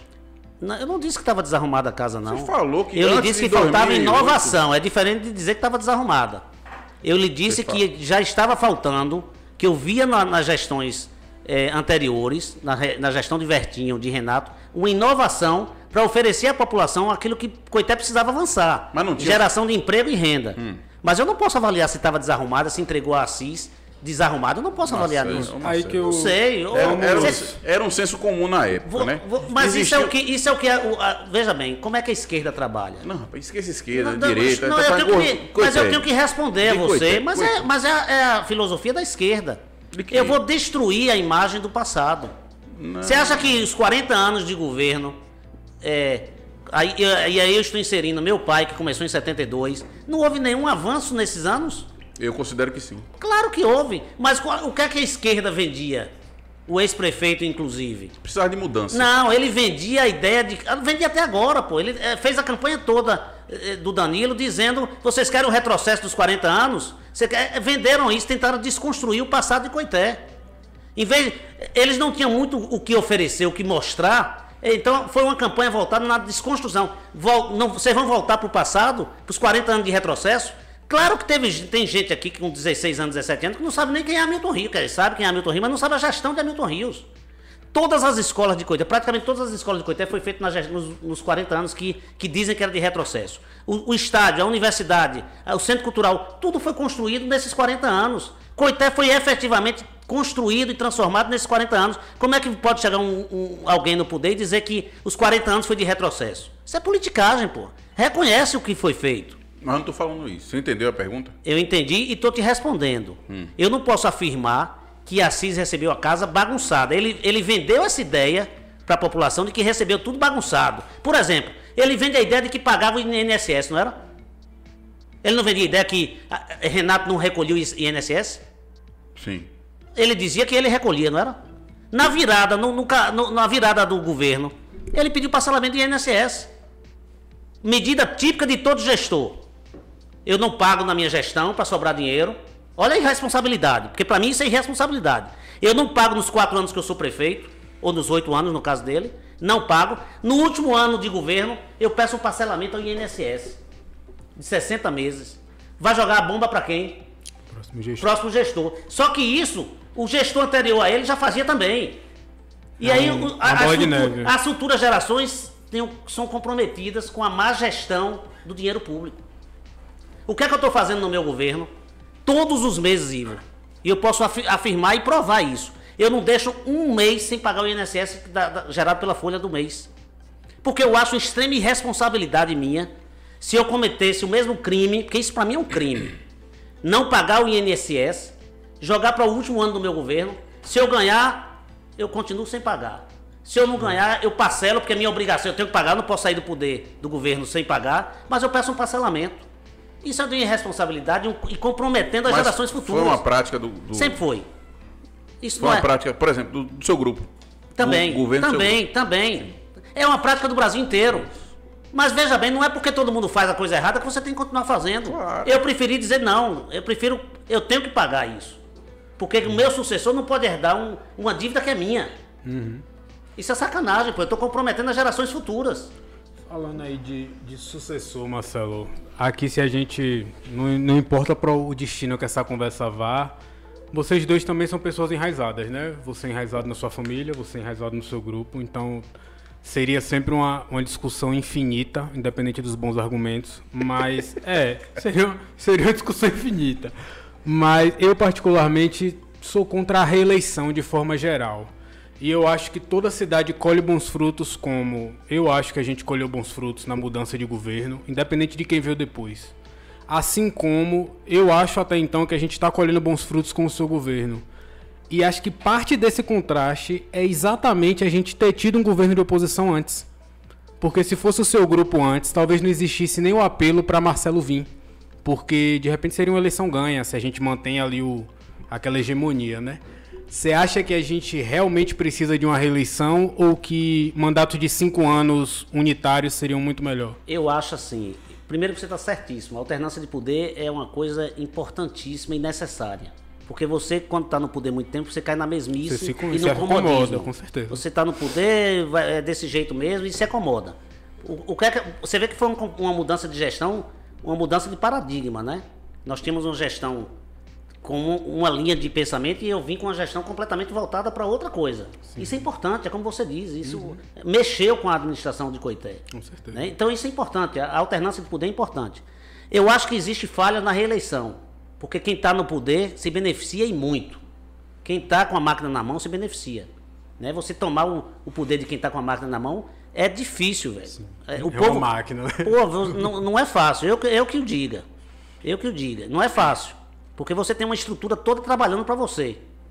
Então, eu acho que uma ele... para prefe... prefeito e governador, eu acho que cinco anos seria de bom tamanho. Mas eu acho que para pre... presidente, que teria que ter uma gestão macro, não, não, não é uma coisa micro, eu acho que aí sim caberia reeleição, mas com uma redefinição do- da maneira como essa reeleição é, é- é adotada no Brasil. Eu acho que tem que rever essa questão, porque quem está no poder tem vantagem. Isso é indiscutível. Com certeza. Demais. E, E, aí, su- eu- e sua sucessão, como é que vai ser? Eu não pretendo ser candidato a reeleição. Reeleição. reeleição. Eu estou cumprindo o meu papel, meu mandato. Não, não fui eleito pensando em reeleição. Se você me perguntar hoje, eu não sou, não vou para reeleição. Agora, se você me perguntar, e se não tiver alternativa e o PT vai voltar, eventualmente eu posso, eu, eu considero a possibilidade de, se o povo quiser, de continuar no- na prefeitura de Coité. E você pensa em alguém para lhe suceder já? Penso. Nomes? Penso. Não me pergunte que eu não vou te dizer ainda. Mas penso. O isso. mais besta aqui E- da Mortal de Costa. E a muito pessoa que eu penso que é um jovem, dinâmico, extremamente competente, honesto, administrador, se ele topar, meu amigo, o Coité tá no céu. Meu vizinho. Não sei quem é seu vizinho. É meu vizinho, é? Quem é? Hamilton? É seu vizinho? É, vai ser. Não, mas você tem Ricardo como vizinho também, né? Não, é. Mas Hamilton é meu vizinho de rua. A cara de Ricardo, de quem vai para prefeito. Meu vizinho de Deixa rua. eu te falar, Hamilton seria uma pessoa, um candidato excepcional e você sabe disso. É um cara extremamente sério, coerente, pés no chão. Né? É um cara, seria um cara muito bom. Se ele topasse, seria um fantástico. Então você já está traquejando ele para um futuro próximo ser candidato? Esse É um nome que, que a gente tem que considerar de forma com muita força. Hamilton é um cara que, é, sem dúvida, não é político, não tem esse viés político de fazer política por politicagem. Eu acho que Hamilton é um- é um empresário, é uma pessoa com os pés no chão e que tem uma visão extraordinária daquilo que ele gostaria de ver em Coité. Então, a gente tem que apostar exatamente na juventude, né? Nas pessoas que querem o bem de Coité. né? Então, se Hamilton topar, é, sem dúvida alguma, ele será meu sucessor. E tem alguma coisa a ver com o, o nome de ser homônimo de seu pai? Não, não tem absolutamente nada. Nada a ver. Eu sei, a competência dele é, É, indiscutível. ele- a, a escolha dele não é pelo nome de Hamilton Rios, até mesmo porque ele não precisava ter o nome de Hamilton Rios para ser vinculado a Hamilton Rios, né? Porque é neto de Hamilton Rios. Isso. É, é pela competência e pela seriedade. Hamilton é um cara extremamente sério. Não, rapaz. e inteligente. A gente já conversou várias, várias é, vezes é, sobre política. Hamilton, A ele, gente- ele é tão, ele é tão caxias, tão certinho, que chega até às vezes chato de conversar com Hamilton. Mas é um cara extremamente correto na, na sua forma de pensar, na sua linha de pensamento. Não, É um cara que, se fosse prefeito de Coité, seria melhor do que eu. Rapaz, o homem já tá trabalhando no nome de amigo. Ah, esqueça tudo. Mas é verdade, velho. Tô falando Mas sério. é um cara bom mesmo. Eu gosto muito de conversar com ele, que ele é inteligente, conhece a história do Brasil. É. E conhece a história da ideologia de política também. Ele é bastante desenvolto nesse sentido. E a gente precisa colocar pessoas assim, rapaz. Não políticos. Por- aliás, já existe uma rejeição natural da população por políticos, né? Antigamente você dizia, ó, fulano é deputado federal, o deputado estadual. Era, era o cara Era uma assim, era um de status. orgulho, é. Hoje o cara tem vergonha de dizer, o cara diz que é deputado, ele vai escondido, assim, pra ninguém ver que ele que é deputado. Não é verdade? Porque as pessoas tomaram pavor de, de político, porque é só promessa, promessa, Criou uma promessa. versão grande mesmo. É preciso, é preciso que, que pessoas que não tenham essa. que não, não, não vivam da política, sabe? Que não Uhum. seja essa questão apaixonada da política. Mas Não a política tem, tem, o- o- tem o lado virtuoso também. Não, você, tem, você para exercer o seu cargo, você tem que entrar você estava elogiando a política agora. Que, que o fato de você ser prefeito agora faz com que você beneficie mais pessoas. Mas como gestor, não Como é gestor não e é como político. político, não- Você precisa entrar Mas essa aversão pra- à política não pode partir de uma pessoa que é política como você. Eu costumo dizer que eu não sou político, eu estou político. Mas é Eu não, político. eu não sou político, eu estou político e precisei estar político para ser candidato a prefeito. E para favorecer muita gente, de forma Mas aí macro. é como gestor, né, Ivo? Eu estou favorecendo mais como gestor, como ser humano. Estou me utilizando do cargo que eu exerço para poder ajudar as pessoas. Esse é meu papel. Não é pelo fato de eu ser político, é pelo fato de eu ser um gestor. E isso me faz bem ajudar as pessoas. Me Eu acho que o grande problema do. Brasil hoje é a gente criar uma, uma, uma inversão. Não, quem criou essa versão, A não, versão foi, não foi a população, foi os próprios políticos pela maneira de se comportar. Essa é a grande verdade. Isso é, é, um, é um reflexo é das um pessoas. reflexo das pessoas Mas em a gente não pode, na, a gente na condição de formador de opinião, que Mas a gente é. bem, Eu mas concordo presta com isso, atenção. A gente na condição de formador de opinião, a gente não pode dar vazão a essa narrativa. Porque a política ela é virtuosa. Meu amigo. Como é que você vai favorecer a uma comunidade sem ser pela via da política? Você fazer de forma privada, que você atinge muito menos pessoas. Verdade. Se você fizer pela via pela pública. via pública, você atinge de forma Então, macro. então você tá você chegando só onde eu faz pela chegar. você só faz, você só atinge pessoas pela via macro através da política. O que eu quero dizer é o seguinte: não, não, não, eu não estou condenando a política, eu estou condenando a maneira como se faz política no Brasil. Né? Por interesses pessoais, corporativos. Então, o nome peraí, não é política, é politicagem. Politicagem. É. O que eu quero dizer é isso. É, e cabe aos políticos reverter essa, essa, essa, essa percepção. Justamente. Não, Então, adianta, não adianta eu dizer nem você dizer. O político tem que mostrar que ó, nós mudamos.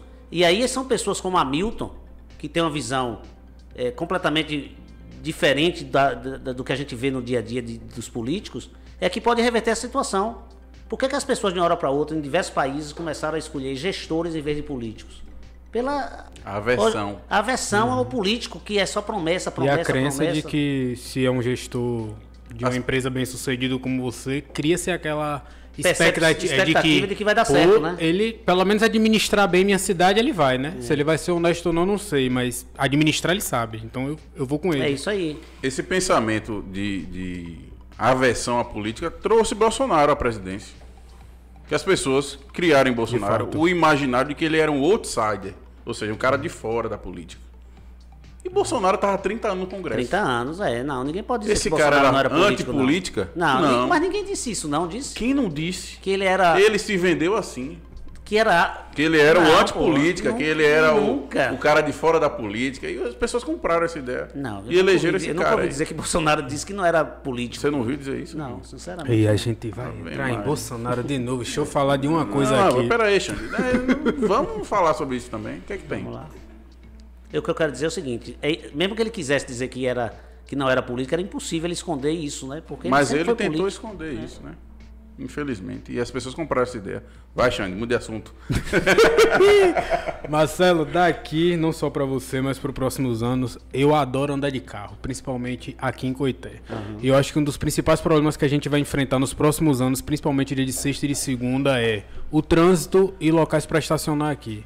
Você tem alguma ideia para melhorar esse trânsito e corrigir diversas falhas que são do governo anterior e algumas permanecem também agora? Olha, é um problema que não é só de Coité, né? Isso é fruto do mau planejamento de, que vem lá de trás. A questão do planejamento urban, do, ur- Urbanista do- da é- cidade. É, então é, é a projeção que ninguém imaginava que da- como é que vai ser daqui a 50 anos. Aí faz, faz avenidas curtas, pequenas, apertadas. É o que aconteceu com Coité. Ninguém imaginava que hoje Coité seria a cidade que é hoje e, e não previu isso. Eu entendo. Então nós Olha, temos que resolver isso. Por favor. Como resolver é complicado, não é fácil. Uma das maneiras que a gente tem é, é- é levar, por exemplo, parte do, do, do, do- do- comércio para outro um lugar mais distante. Por exemplo, o centro de abastecimento. Eventualmente tem que sair dali. A feira dia de sexta e segunda. Eventualmente tem que ir para outro lugar. Pô, eu te digo que o- os detalhes me incomodam mais. Por exemplo, já recebi uma multa aqui, correta, tanto no governo passado como no seu governo, de utilizando o celular enquanto eu dirijo. Prática péssima. Eu acho ok eu pagar a minha multa, mas me enlouquece quando eu passo na rua e eu vejo o guardinha de trânsito passando, ele e os mais três guardinhas sem cinto dentro do carro. É, isso é um absurdo.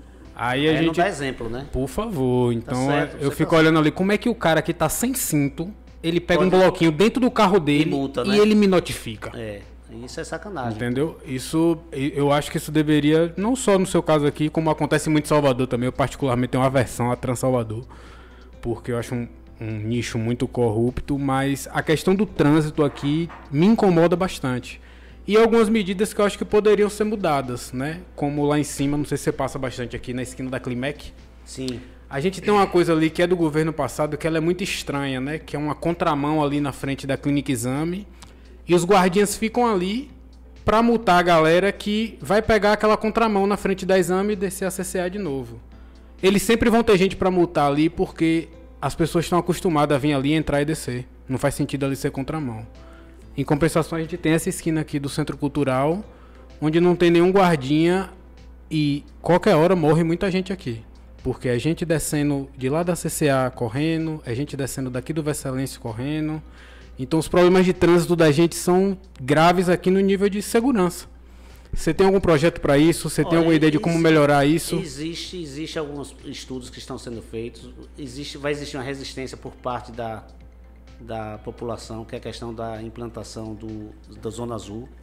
que Isso Eu é acho importante. importantíssimo. É difícil no início, mas funciona. Mas você sabe que muita gente que hoje estaciona o carro é o cara que trabalha na loja, que para o carro às 7 horas da manhã e até o dono da loja fica ali até 8 horas da noite. Certo, né? verdade. Então não dá rotatividade e isso prejudica o próprio comércio. É uma questão dele disso. entender, né? Que... No primeiro momento é como você diz, mas a experiência mostra que no primeiro momento existe uma rejeição, um repúdio à ideia, mas depois todo mundo acha super legal. Sim, foi que nem cobrar estacionamento em shopping em Salvador. A população enlouqueceu. Hoje é uma coisa totalmente natural. Você não, não vai lá e não paga. Por quê? E por que paga? E por que cobraram? Porque muita gente ia, deixava o carro no shopping e ia trabalhar. Eu É o que sou, eu sou essa gente aí. É o que acontece na rua aí, né? Exatamente, a pessoa deixa o carro para ali, in- inclusive o próprio dono do estabelecimento, que eu acho um absurdo, né? O cara dizia- devia preservar, dizer, não, isso aqui tem que ser vaga para o, o meu Cliente. cliente, não para mim. Verdade. Falta essa consciência, né? Mas eu acho que a gente precisa avançar nisso aí. Eu acho que a gente tem que colocar a Bia para trabalhar. Bia, que eu tô falando, é Fabiana. Uhum. Ela acompanhou aí desde o Di Ramires que Tem ela botar a Bia, esse tá ouvindo, né? Eu acho que Bia deve estar assistindo esse podcast. Tá ouvindo, né, Bia? Toma providência bo- aí que bota olha as reclamações. olha as aqui reclamações do de- Xande. E outra coisa, bota, bota outros guardas para multar esses guardas que estão. que estão multando. Eu já entrevistei e- o prefeito, quando a multa chegar pra mim, eu vou filmar os guardinhas, velho. E sem utilizar o cinto. Isso é uma estupidez, rapaz. Isso é, um absurdo. isso me incomoda Isso é falta muito. É. de coerência, né? E, aí, e aí, não só incomoda, como é revoltante, né? Quer dizer, você é multado É. porque você não está fazendo a coisa certa e o guardinha acha que pode fazer a coisa errada. Isso está errado. Bia, toma providência. Ô Marcelo, vamos ver, vamos fazer um, um- uma interlocução aqui com o pessoal, né? Vamos lá. Vamos, e aí, meu mano Albert, o que é que tem no nosso chat pro prefeito? Ó, tá subindo outra hashtag. Qual é? Marcelo mais quatro. Olha, aí, tá vendo aí, ó? É que você me- onde é que você me colocou, Ivo? onde é que você me colocou? Meu medo era esse, Ivo. De você me provocar, me provocar, me provocar. Ai, meu e eu Deus. falar mais do que o que deveria. E olha o resultado aí, ó. Marcelo mais quatro. Você não quer, não? Não. Abre mão. Fala tchau pra quem namora. Só pra quem namora. Falaram aqui também, viu? Doutor Ivo, pula pra cá. Não, meu amigo, eu não sou. Não, eu acho que no, no andar da carruagem é capaz dele vir pra eu cá. não viu? sou coelho. por A cara favor. de Ivo de não tem como. Das coisas que vocês estão pedindo no chat, essa não tem como. Ô, Ivo, mas você não pode ser tão duro assim. Não é velho. dureza, Não é porque não seu é pai foi. Não, é radicalismo. É concepção de mundo. Eu tenho É concepção ideologia velho. mesmo, Ah, aí é outra né? história. É, não é por causa do seu pai nem sua mãe. Não, eu sou, eu sou tutelado assim. Eu tenho 38 anos já. Ave Maria, a época que tu pensou em ser prefeito. Outra pergunta bastante interessante aqui foi que, como o Marcelo é um cara liberal, é, fazer uma análise, uma análise da, da, da situação econômica que Bolsonaro está lidando com o país da, forma, da maneira liberal, né? De como, como é que você avalia essa, esse dito liberalismo do Bolsonaro. Na realidade, a gente tem. o- A gente vive no Brasil. um- o Bolsonaro defende o liberalismo, mas o, o que a gente vive no Brasil, e na realidade a gente tem essa dificuldade de governar, é o corporativismo e o, a Câmara dos Deputados, né? Que hoje o, o- qualquer presidente que esteja aí no modelo que existe da política depende do Congresso para governar. Então, é muito complicado essa questão. Se não mudar esse modelo de. eh, modelo político, Sim. se não mudar esse modelo político, Política. onde, deputados, onde, refém, onde né? o presidente depende de- dos deputados e aí vem a negociata para Acaba que você vira refém, né? De certa forma é mais. mais O viável. Bolsonaro quis quebrar com isso e não pôde, né? Teve que depois se aliar lá ao Centrão. De certa forma é mais governar. viável para os grupos eleger a maioria. O problema, Xande, é que presidente, os deputados eleitos não têm conteúdo, né? São Uhum. poucos que têm conteúdo, essa é a grande verdade. Eu acho. E aí vem o corporativismo, velho. Gente que defende só seus interesses lá e tá ali só para defender seus interesses. Isso complica tudo porque não tem a visão, a visão de Estado, né? O que você acha de benefício, Marcelo? Antes de Albert trazer uma outra pergunta da- das pessoas, os benefícios dos políticos. Eu particularmente acho totalmente exorbitado. Eu acho absurdo. Quantidade de Eu acho que benefícios. se você compara os benefícios que os políticos aqui têm é, com- comparado com os países desenvolvidos, é uma coisa. Um não- lugar não esqueci. dá pra comparar. Qual foi o nome que a gente falou de um país que a a mulher que representava, que não é presidente lá, né? A pessoa que rep- Primeira-ministra. ela ia de bicicleta, não era um negócio desse. Era isenta do salário. Ela era tipo uma pessoa comum. É isso mesmo. Não, não recebe carro. Ela ia para o trabalho de bicicleta. Os países e tal. do- do Os norte países da nórdicos, Europa, né? é, Os países nórdicos, de uma maneira geral, têm essa concepção de. Que show. E, traba... e às vezes trabalho, eu acho que não tem nem salário na, na maioria das deve vezes. ter, mas- Não, mas é uma coisa Um simbólica. simbólico, Nada. é. De mercado. Nada exorbitante. Aqui o deputado tem um salário de, sei lá, 20, 30 mil, não sei quanto é, e recebe 100 mil de verba de gabinete. Aí vem a rachadinha, né? é uma Entendo, situação- entendo um negócio desse, velho. Você dá 30 mil ao cara, mas por outro lado dá mais 70, 80 para ele fazer, é, fazer a administração do gabinete dele. Coisas da política Não do dá, é uma. Antes da gente ir pra outra do chat, teve um amigo aqui que me disse que Albejão gosta muito de você e pediu pra você mandar um abraço pra ele. Ah, Albejão é gente boa, meu amigo, rapaz. Um grande abraço para o Albejão. Um abraço Albejão, Albejão. Albejão é do- dos caras mais entusiastas do seu governo. que eu E entusiasta do podcast. Entusiasta do podcast. Rapaz, as opiniões de, de foram elogia muito. pontuais pra gente Albejão é gente boa, fez campanha para mim, vestiu a camisa, é um cara Gente 10, finíssima. Ele é a família Ele é linha de frente, viu? São, é, Linha o, de frente. o homem é. E E, é aí, gente meu boa, Norbert? viu? Ele é. Ó, Gente boa. Marcelo, você falou em qualificar os jovens. Para isso acontecer, você tem que tentar trazer o Senai e o Senac para a nossa cidade. Muitos cursos com qualifica pra, pra- para qualificar os jovens. É o que nós vamos fazer. Nós já estamos em contato com o Senai, é, que tem vários cursos profissionalizantes de, é, de tecnologia. Porque é assim, nós vamos focar naquilo que o mercado está desejando. Não adianta formar nem oferecer curso para manicure. O mercado não precisa de manicure, o mercado precisa de técnicos de informática, por exemplo. Então essa vai ser a linha da nossa do, do Qualifica Coité. E não fizemos esse ano porque a pandemia não permitia isso. Esse, e essa questão de, de ministrar curso de forma remota não funciona na prática. É uma coisa, é um paliativo. Eu estou dizendo isso que até minha filha chegou para mim, meu pai, esse- estudando, eu não aprendi nada esse ano. Porque é uma, é uma falácia, né? Esse negócio de. Enfim, é complicado. As, as pessoas ainda no Brasil não têm o hábito do estudo remoto. né? Ainda é o presencial. Eu acho que tem que funcionar o ensino presencial mesmo. E por isso que a qualifica, o Qualifica Coité vai vir com força agora em 2022, porque a gente precisa qualificar os nossos jovens. E a hashtag Marcelo mais 4 aqui tá subindo fervorosamente. Ô. Albert, Mas tem- você ficou triste? Por que aí. sua cara de. de, de Pera aí, rapaz, Por que essa cara de, de deixa eu, falar, deixa eu falar com o Albert. O cara- você falou Marcelo mais quatro, ele olhou pra mim e falou: Deixa eu falar como é que eu mando o Albert embora. Pera aí. É, por que tá, ficou tão Al- ô, desapontado, Albert, ô, Albert. E tu já falou, Albert. Ah, Albert. pra que Não falar re- de não novo. Albert? Rapaz, ele tá vendo, ele tá Não, procurando alguma ô, pergunta pra Marcelo. fazer e não consegue, só tá Marcelo mais quatro, Não, Marcelo não, mais é quatro. não, tem perguntas aí. Ah, estupro. Albert, veja as perguntas, Albert. Ele não consegue, não tem, velho. Tem, irmão, tem. Albert, vou caminhar pro Ah, final. I- Ivo tá aqui no telefone, faz uma pergunta aí, faz uma pergunta. Rápido, Ó, rápido, fizeram uma rápido. pergunta aqui agora, fizeram uma pergunta aqui agora. Ah, foi? Foi, não, Legal. é, realmente foi nesse exato É que nem a água de- que João não achou no resenha. Pra, a, a nível de, de dizer o que foi, foi às 20, 10, 22 e 45. Não precisa nem entrar em detalhe, tu faz a pergunta. Mas, é, por que Marcelo mudou o secretário de infraestrutura? Porque às vezes a gente precisa mudar. Né? Eu coloquei meu secretário de uma forma bastante técnica. É, o único político que, que faz parte do meu quadro de, de secretário é Renato. E faz por mérito, porque Renato tem uma expertise forte na agricultura. Então ele está ali por mérito. E o, o Valdélio é um grande amigo meu. É, foi quem fez a minha fábrica. Todas as minhas construções foram feitas por Valdélio. É um cara extremamente sério, correto, uma pessoa que eu tiro o chapéu, mas não, infelizmente não estava alinhado com aquilo que eu queria, não estava imprimindo o ritmo que eu gostaria. E a mudança vai ocorrer sempre que for necessário, porque quando você contrata, nomeia um secretário que não tem o, a- a- o compromisso político, que você nomeia, ah, vou nomear fulano porque eu assumi o compromisso na minha campanha de nomear como secretário. Quando você nomeia do ponto de vista técnico, você tem a liberdade de mudar quando não está dando certo. Então esse foi o motivo. É, apesar do, do carinho que eu tenho com o Valdélio, mas a- houve, é, não estava correspondendo às minhas expectativas e houve a mudança. Mas não existe nada, não houve nenhum erro de, de, de condução da pasta, nada disso. Pelo contrário, eu tiro o chapéu e agradeço, sou muito grato a Valdélio pelo período em que ele eh, prestou serviço com a gente na prefeitura. Show. Posso caminhar mesmo, Albert? Pode perguntas, pode seguir. Albert. Tem mais perguntas? Tem, tem mais um aqui. Pergunta a Marcelo, por favor, sobre o salário dos funcionários de apoio à regulariza regularização, acho que é isso. Não tem uma pergunta polêmica, não? Eu não sei que pergunta, eu não entendi a pergunta aí. Vê uma polêmica aí, Albert. Tá bom, vamos lá.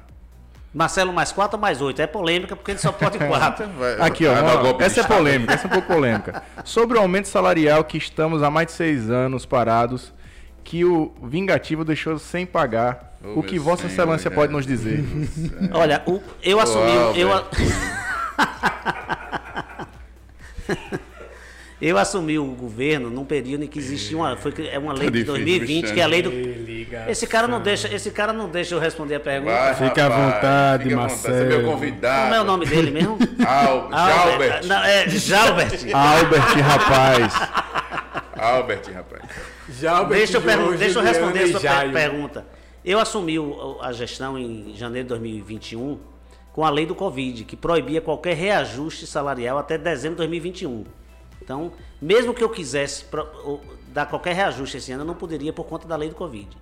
Então, o que vai acontecer a partir de 2022, eu não sei se essa lei vai ser prorrogada, eu espero que não, mas eu tenho um compromisso assumido em campanha de que se, se as contas públicas permitirem, eu vou co- corrigir aquela distorção que existe onde o prefeito adotou a tal da súmula, né, que baixou o salário para 831,78 é, e considerou os benefícios que os, que os servidores tinham, incorporou o salário para chegar no salário mínimo de 1.100 reais. Se as contas públicas permitirem isso, se a lei de responsabilidade fiscal permitir, eu pretendo corrigir essa distorção e elevar o salário de todo mundo para o salário mínimo e manter os benefícios que essas pessoas adquiriram ao longo do- dos anos de trabalho. Fechou. Fechou? Vamos lá, meu gente. Rapaz, esse papo foi inacreditável. Antes da gente caminhar Mas pro esse inacreditável é você que está falando ou alguém que está dizendo isso? Não, aqui o que eu tô olhando é a propaganda de um, de um evento que eu vou fazer aqui, que meu amigo Ramires pediu. Nem sabia que ia ter, por sinal muito bom. Amanhã, né, Ramires? Amanhã, Tatal exclusive no Clube Fabilu. A gente vai ter Eugênio Quem tá Brasil, promovendo aí? Chico Menezes Não, é do, do próprio Fabilu mesmo, né, Luizinho? Amanhã a gente vai ter Eugênio Brasil, Tico Menezes e Tatal, rapaz, às 22 horas, imperdível, viu? No Clube Fabilu, Tatal exclusive. Pô, Todos massa. aí estão convidados. Um É, abraço para. Luizinho e para toda a família Fabilu. É da Beleza? nossa época, pô. Marcelo,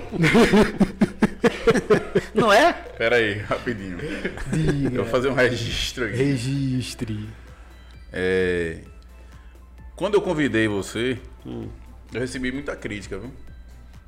Porque assim, pô, bicho, vai convidar Marcelo, não sei o quê, vai dar palanque pra esse cara e tal.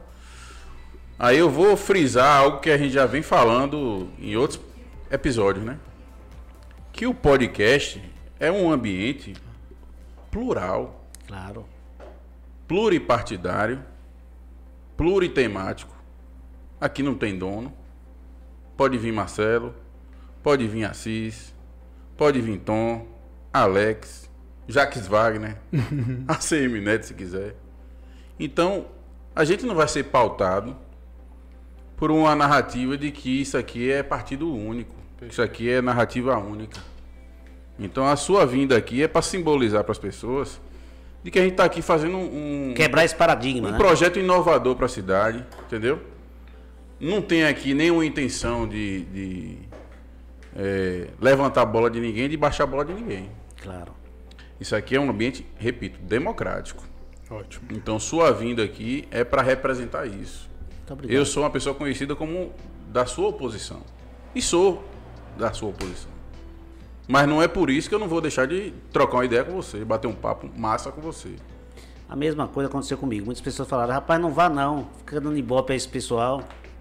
Eu nem ouço um negócio desse. Não faz o menor sentido, não, não entra na minha cabeça esse tipo de, de comentário. Você sentiu à vontade aqui, Marcelo? Extremamente à vontade. Pô, que bom. Ele começou- Era a nossa ele- maior preocupação aqui era as Não. pessoas, todos os convidados, que todos os convidados que venham aqui, assim como você, eles se sintam à vontade. É claro que todo, toda entrevista, por mais Ela que a pessoa, por mais né? que a pessoa esteja preparada, eu acho que não existe esse negócio da pessoa dizer que, não, eu já estou acostumado. É, eu sou o implacável. primeiro momento é sempre assim meio, você Mas- sempre fica um pé atrás, fica um pouco ansioso. Mas você chegou meio nervoso. Não, não cheguei nervoso. Veio pra cima. Do tempo que você tá conversando aqui, quanto tempo você acha que tem? Umas três horas e meia, talvez. Eita, quanto tempo tem aí, Albert? Peraí, Três horas. é, três horas. recordista. cara. Começou vai dar horas. três horas. 2 horas e 57 minutos. Se quiser. Rapaz, é, vamos- vamos tirar os três. Três aí. Veja bem, só vale a pena continuar se tiver público, né? Como é que tá o público aí? Rapaz, tá bombando. É, Opa, opa, Albert. Opa, É? Albert. Opa, Albert. 430 pessoas simultâneas aqui. Rapaz, incrível. Agora é né? assim, esse discurso de, de Igor, Ivo. Ivo, de que não, isso aqui é um ambiente Ivo. plural. Ivo, pô. Não é Ivo? De que isso aqui é um ambiente plural. Tá tomando água. É, eu vou até mostrar, ó. É água, viu? Igor é divertinho. É, É, ó. outra pessoa. Tá vendo aí? É água. Quem tá bebendo cerveja é Ivo, que não deveria beber. Não, Tá aqui é água também. aqui é tá? água. Mostra aí. Água, Olha aí a água. Aqui é água aqui. Eu tô bebendo água também. Tá lacrada a água, viu? Tá lacrado nada, já tá Lacrado bebida. quem tá é a gente. Sim, mas vai. Agora, esse discurso, viu, viu, Ramires? Esse discurso de Ivo, de que isso aqui é um ambiente plural, etc e tal. Isso é discurso balela, rapaz. Ele- é é, é o balela? capitalismo que está enraizado aí. Esse discurso de esquerda é só discurso de fachada. Mas ele pensou o Não é seguinte, eu vou chamar o prefeito. Eu vou chamar o prefeito que vai dar ibope. Os anunciantes vão, vão bombar anunciando. Aí entrou o espírito capitalista nesse É momento. não, meu Não, amigo. pelo contrário, a ideia de ter o prefeito aqui era. Tome Ainda agora. bem que é Xande, você. peraí, eu tô, eu tô Tome aí falando, falando Não, dele. Mas eu tô falando pelo podcast que você disse que é balela e não é. A ideia aqui é. Ah, tá A ideia aqui é realmente ser democrático. Poxa, eu fui fazer uma brincadeira só com o Chaco, com, o Ivo. Mas eu, eu preciso de Não- você aqui mas não exatamente. mas não tome isso com o pessoal, não, porque é, você não é, pras tão. Você não é tão esquerdista. As assim. pessoas eu têm sinto que- no seu olhar. eu sinto no seu olhar. é. Aí, tá querendo roubar tua mente, viu, Xande? Sai. Roubar tua mente. É. Não. Mas a ideia realmente é essa. Foi um- uma, uma discussão entre mim e Ivo muito grande de realmente. Porque senão a gente freia o público. É verdade. Imagine se isso não fosse democrático, seria péssimo. É. Né? A Você gente tá só, só A atingiria. é essa mesmo. A gente só atingiria a pessoa que concorda com a gente, e aí a gente não ia ter crítica. Eu não ia ter o Benjamin dizendo o que ele acha. Imagine, eu não ia ter ele assistindo agora, eu não ia ter ninguém do seu público assistindo agora. Então, realmente isso é importante pra gente, apesar das brincadeiras, de que isso aqui realmente precisa ser democrático. Precisa. Pra gente trazer E todo vocês só mundo vão aqui. conseguir sucesso nisso aqui se vocês mantiverem essa linha aí. Com certeza. Se mudar esse- o viés e partir pro lado político, pro viés Não, político, é- vocês estão ferrados. É uma coisa fadada ao fracasso. E a gente demonstrou isso quando chamou o primeiro convidado. Quem foi Ramires. o primeiro convidado? Ramires. Então, tudo E isso deu um show aqui, né? deu um show. O cara, o cara só faltou ser vendedor de pipoca em circo, velho. Foi. Rami, Ramires Mas ele foi vendeu uma- pipoca foi. também. Mas não foi em circo. Mas foi uma. Ramires foi uma escolha a dedo até pra gente ficar confortável. Rapaz, estão insistindo aqui numa pergunta. Deixa eu ver. É a de Clara aqui? Hum. Deixa eu ver. É Hashtag como. Esse aqui. Não. Isso aqui não. Ramon Peté botou aqui. Hashtag como coxinha o que for. Pra comer essa coxinha. Não. Ah, é pra gente comer isso daqui? Ô, Peté, tem a fé, Peté. tem a fé, Peté. A gente vai acabar primeiro, Peté. Peté é o cara que mais dá as saudações aleatórias na pessoa. Você chega aí, Peté, ele fala, e aí, espelho de lado? Oxi, oxi, oxi. Aí você fica. É doido, é. Impossível. Se sentiu à vontade, Marcelo? Bastante. Recomendaria esse programa para outros convidados, não só para as pessoas? Recomendaria. Que bom. Sem dúvida alguma. Não ficou com medo nenhum de vir, não, né? Nenhum. Eu tenho medo de quê? Mas você fica com receiozinho de vir. Não, nenhum receio. Nenhum. Fique tranquilo. De- dizendo a você com muita franqueza. Rapaz. Posso caminhar para o fim, meu mano Ivo? Rapaz, vamos lá. Já é Vamos 11 lá, horas né? já, meu irmão. Marcelo, muito obrigado pela presença, assim como você como pessoa e você como prefeito. Né? Agradecer mais uma vez a todos os nossos parceiros, os que entraram posteriormente e os que estão apoiando a gente desde o início. É um projeto que não é estupidamente caro, mas também não é barato, então ter o apoio de parceiros é de extrema importância para manter toda essa equipe aqui gerando esse conteúdo. A gente vai voltar em 2021, sem data ainda prevista. 22. 2022, perdão, 21 tá acabando.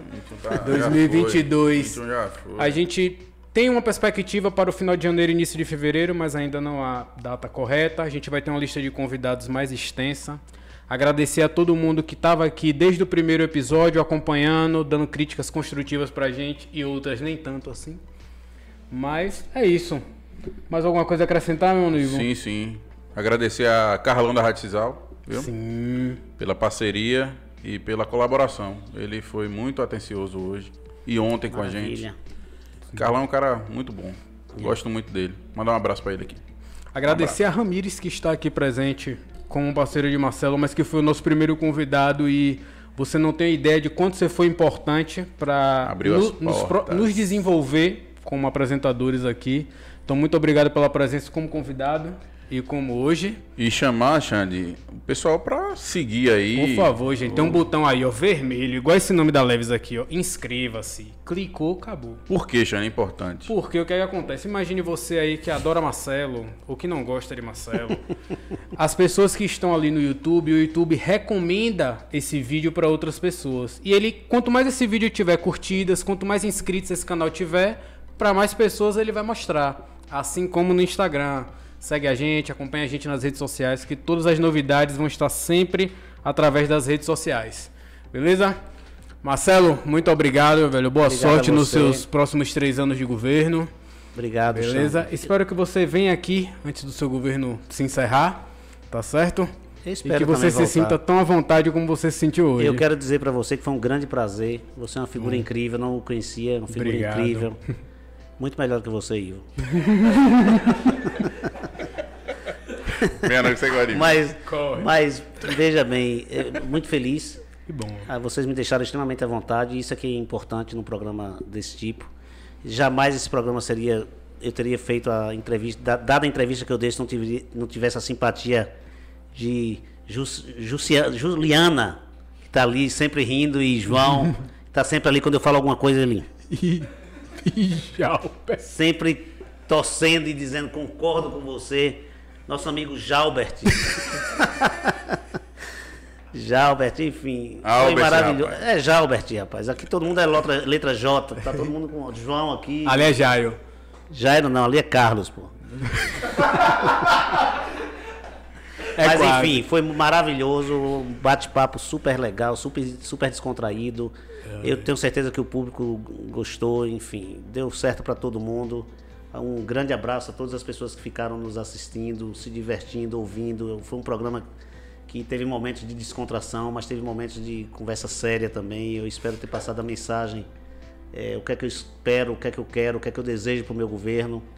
E eu espero e pode ter certeza que vocês vão ter nos próximos três anos, como teve no primeiro ano, um prefeito comprometido a fazer o melhor possível para Coité. Pode ter certeza disso. Um forte Show abraço no coração de cada um de vocês. Galera, esse foi o último episódio de 2021 do Coité Podcast. Muito obrigado, Marcelo. Um agradecimento especial à nossa equipe, LC Fotos, a Rede Assessorias com Juliana, João e ao nosso amigo Albert. Muito obrigado a todos. E agradecer. Vá, termina aí que a gente. Agradecer aos nossos parceiros, agradecer à Rádio Cisal. Tem mais alguém pra gente agradecer? Tem. Vou agradecer aqui as pessoas que se colocaram à disposição para vir no Sim. podcast. Desde Ramires, até Dr. Dr. William, depois Vailson. Xande, depois Vailson, Malu do Carmo, Ricardo. Quem foi mais? Vaguinho. Vaguinho E agora o prefeito. e agora Marcelo. Marcelo. Viu? Show Agradeço, um abraço.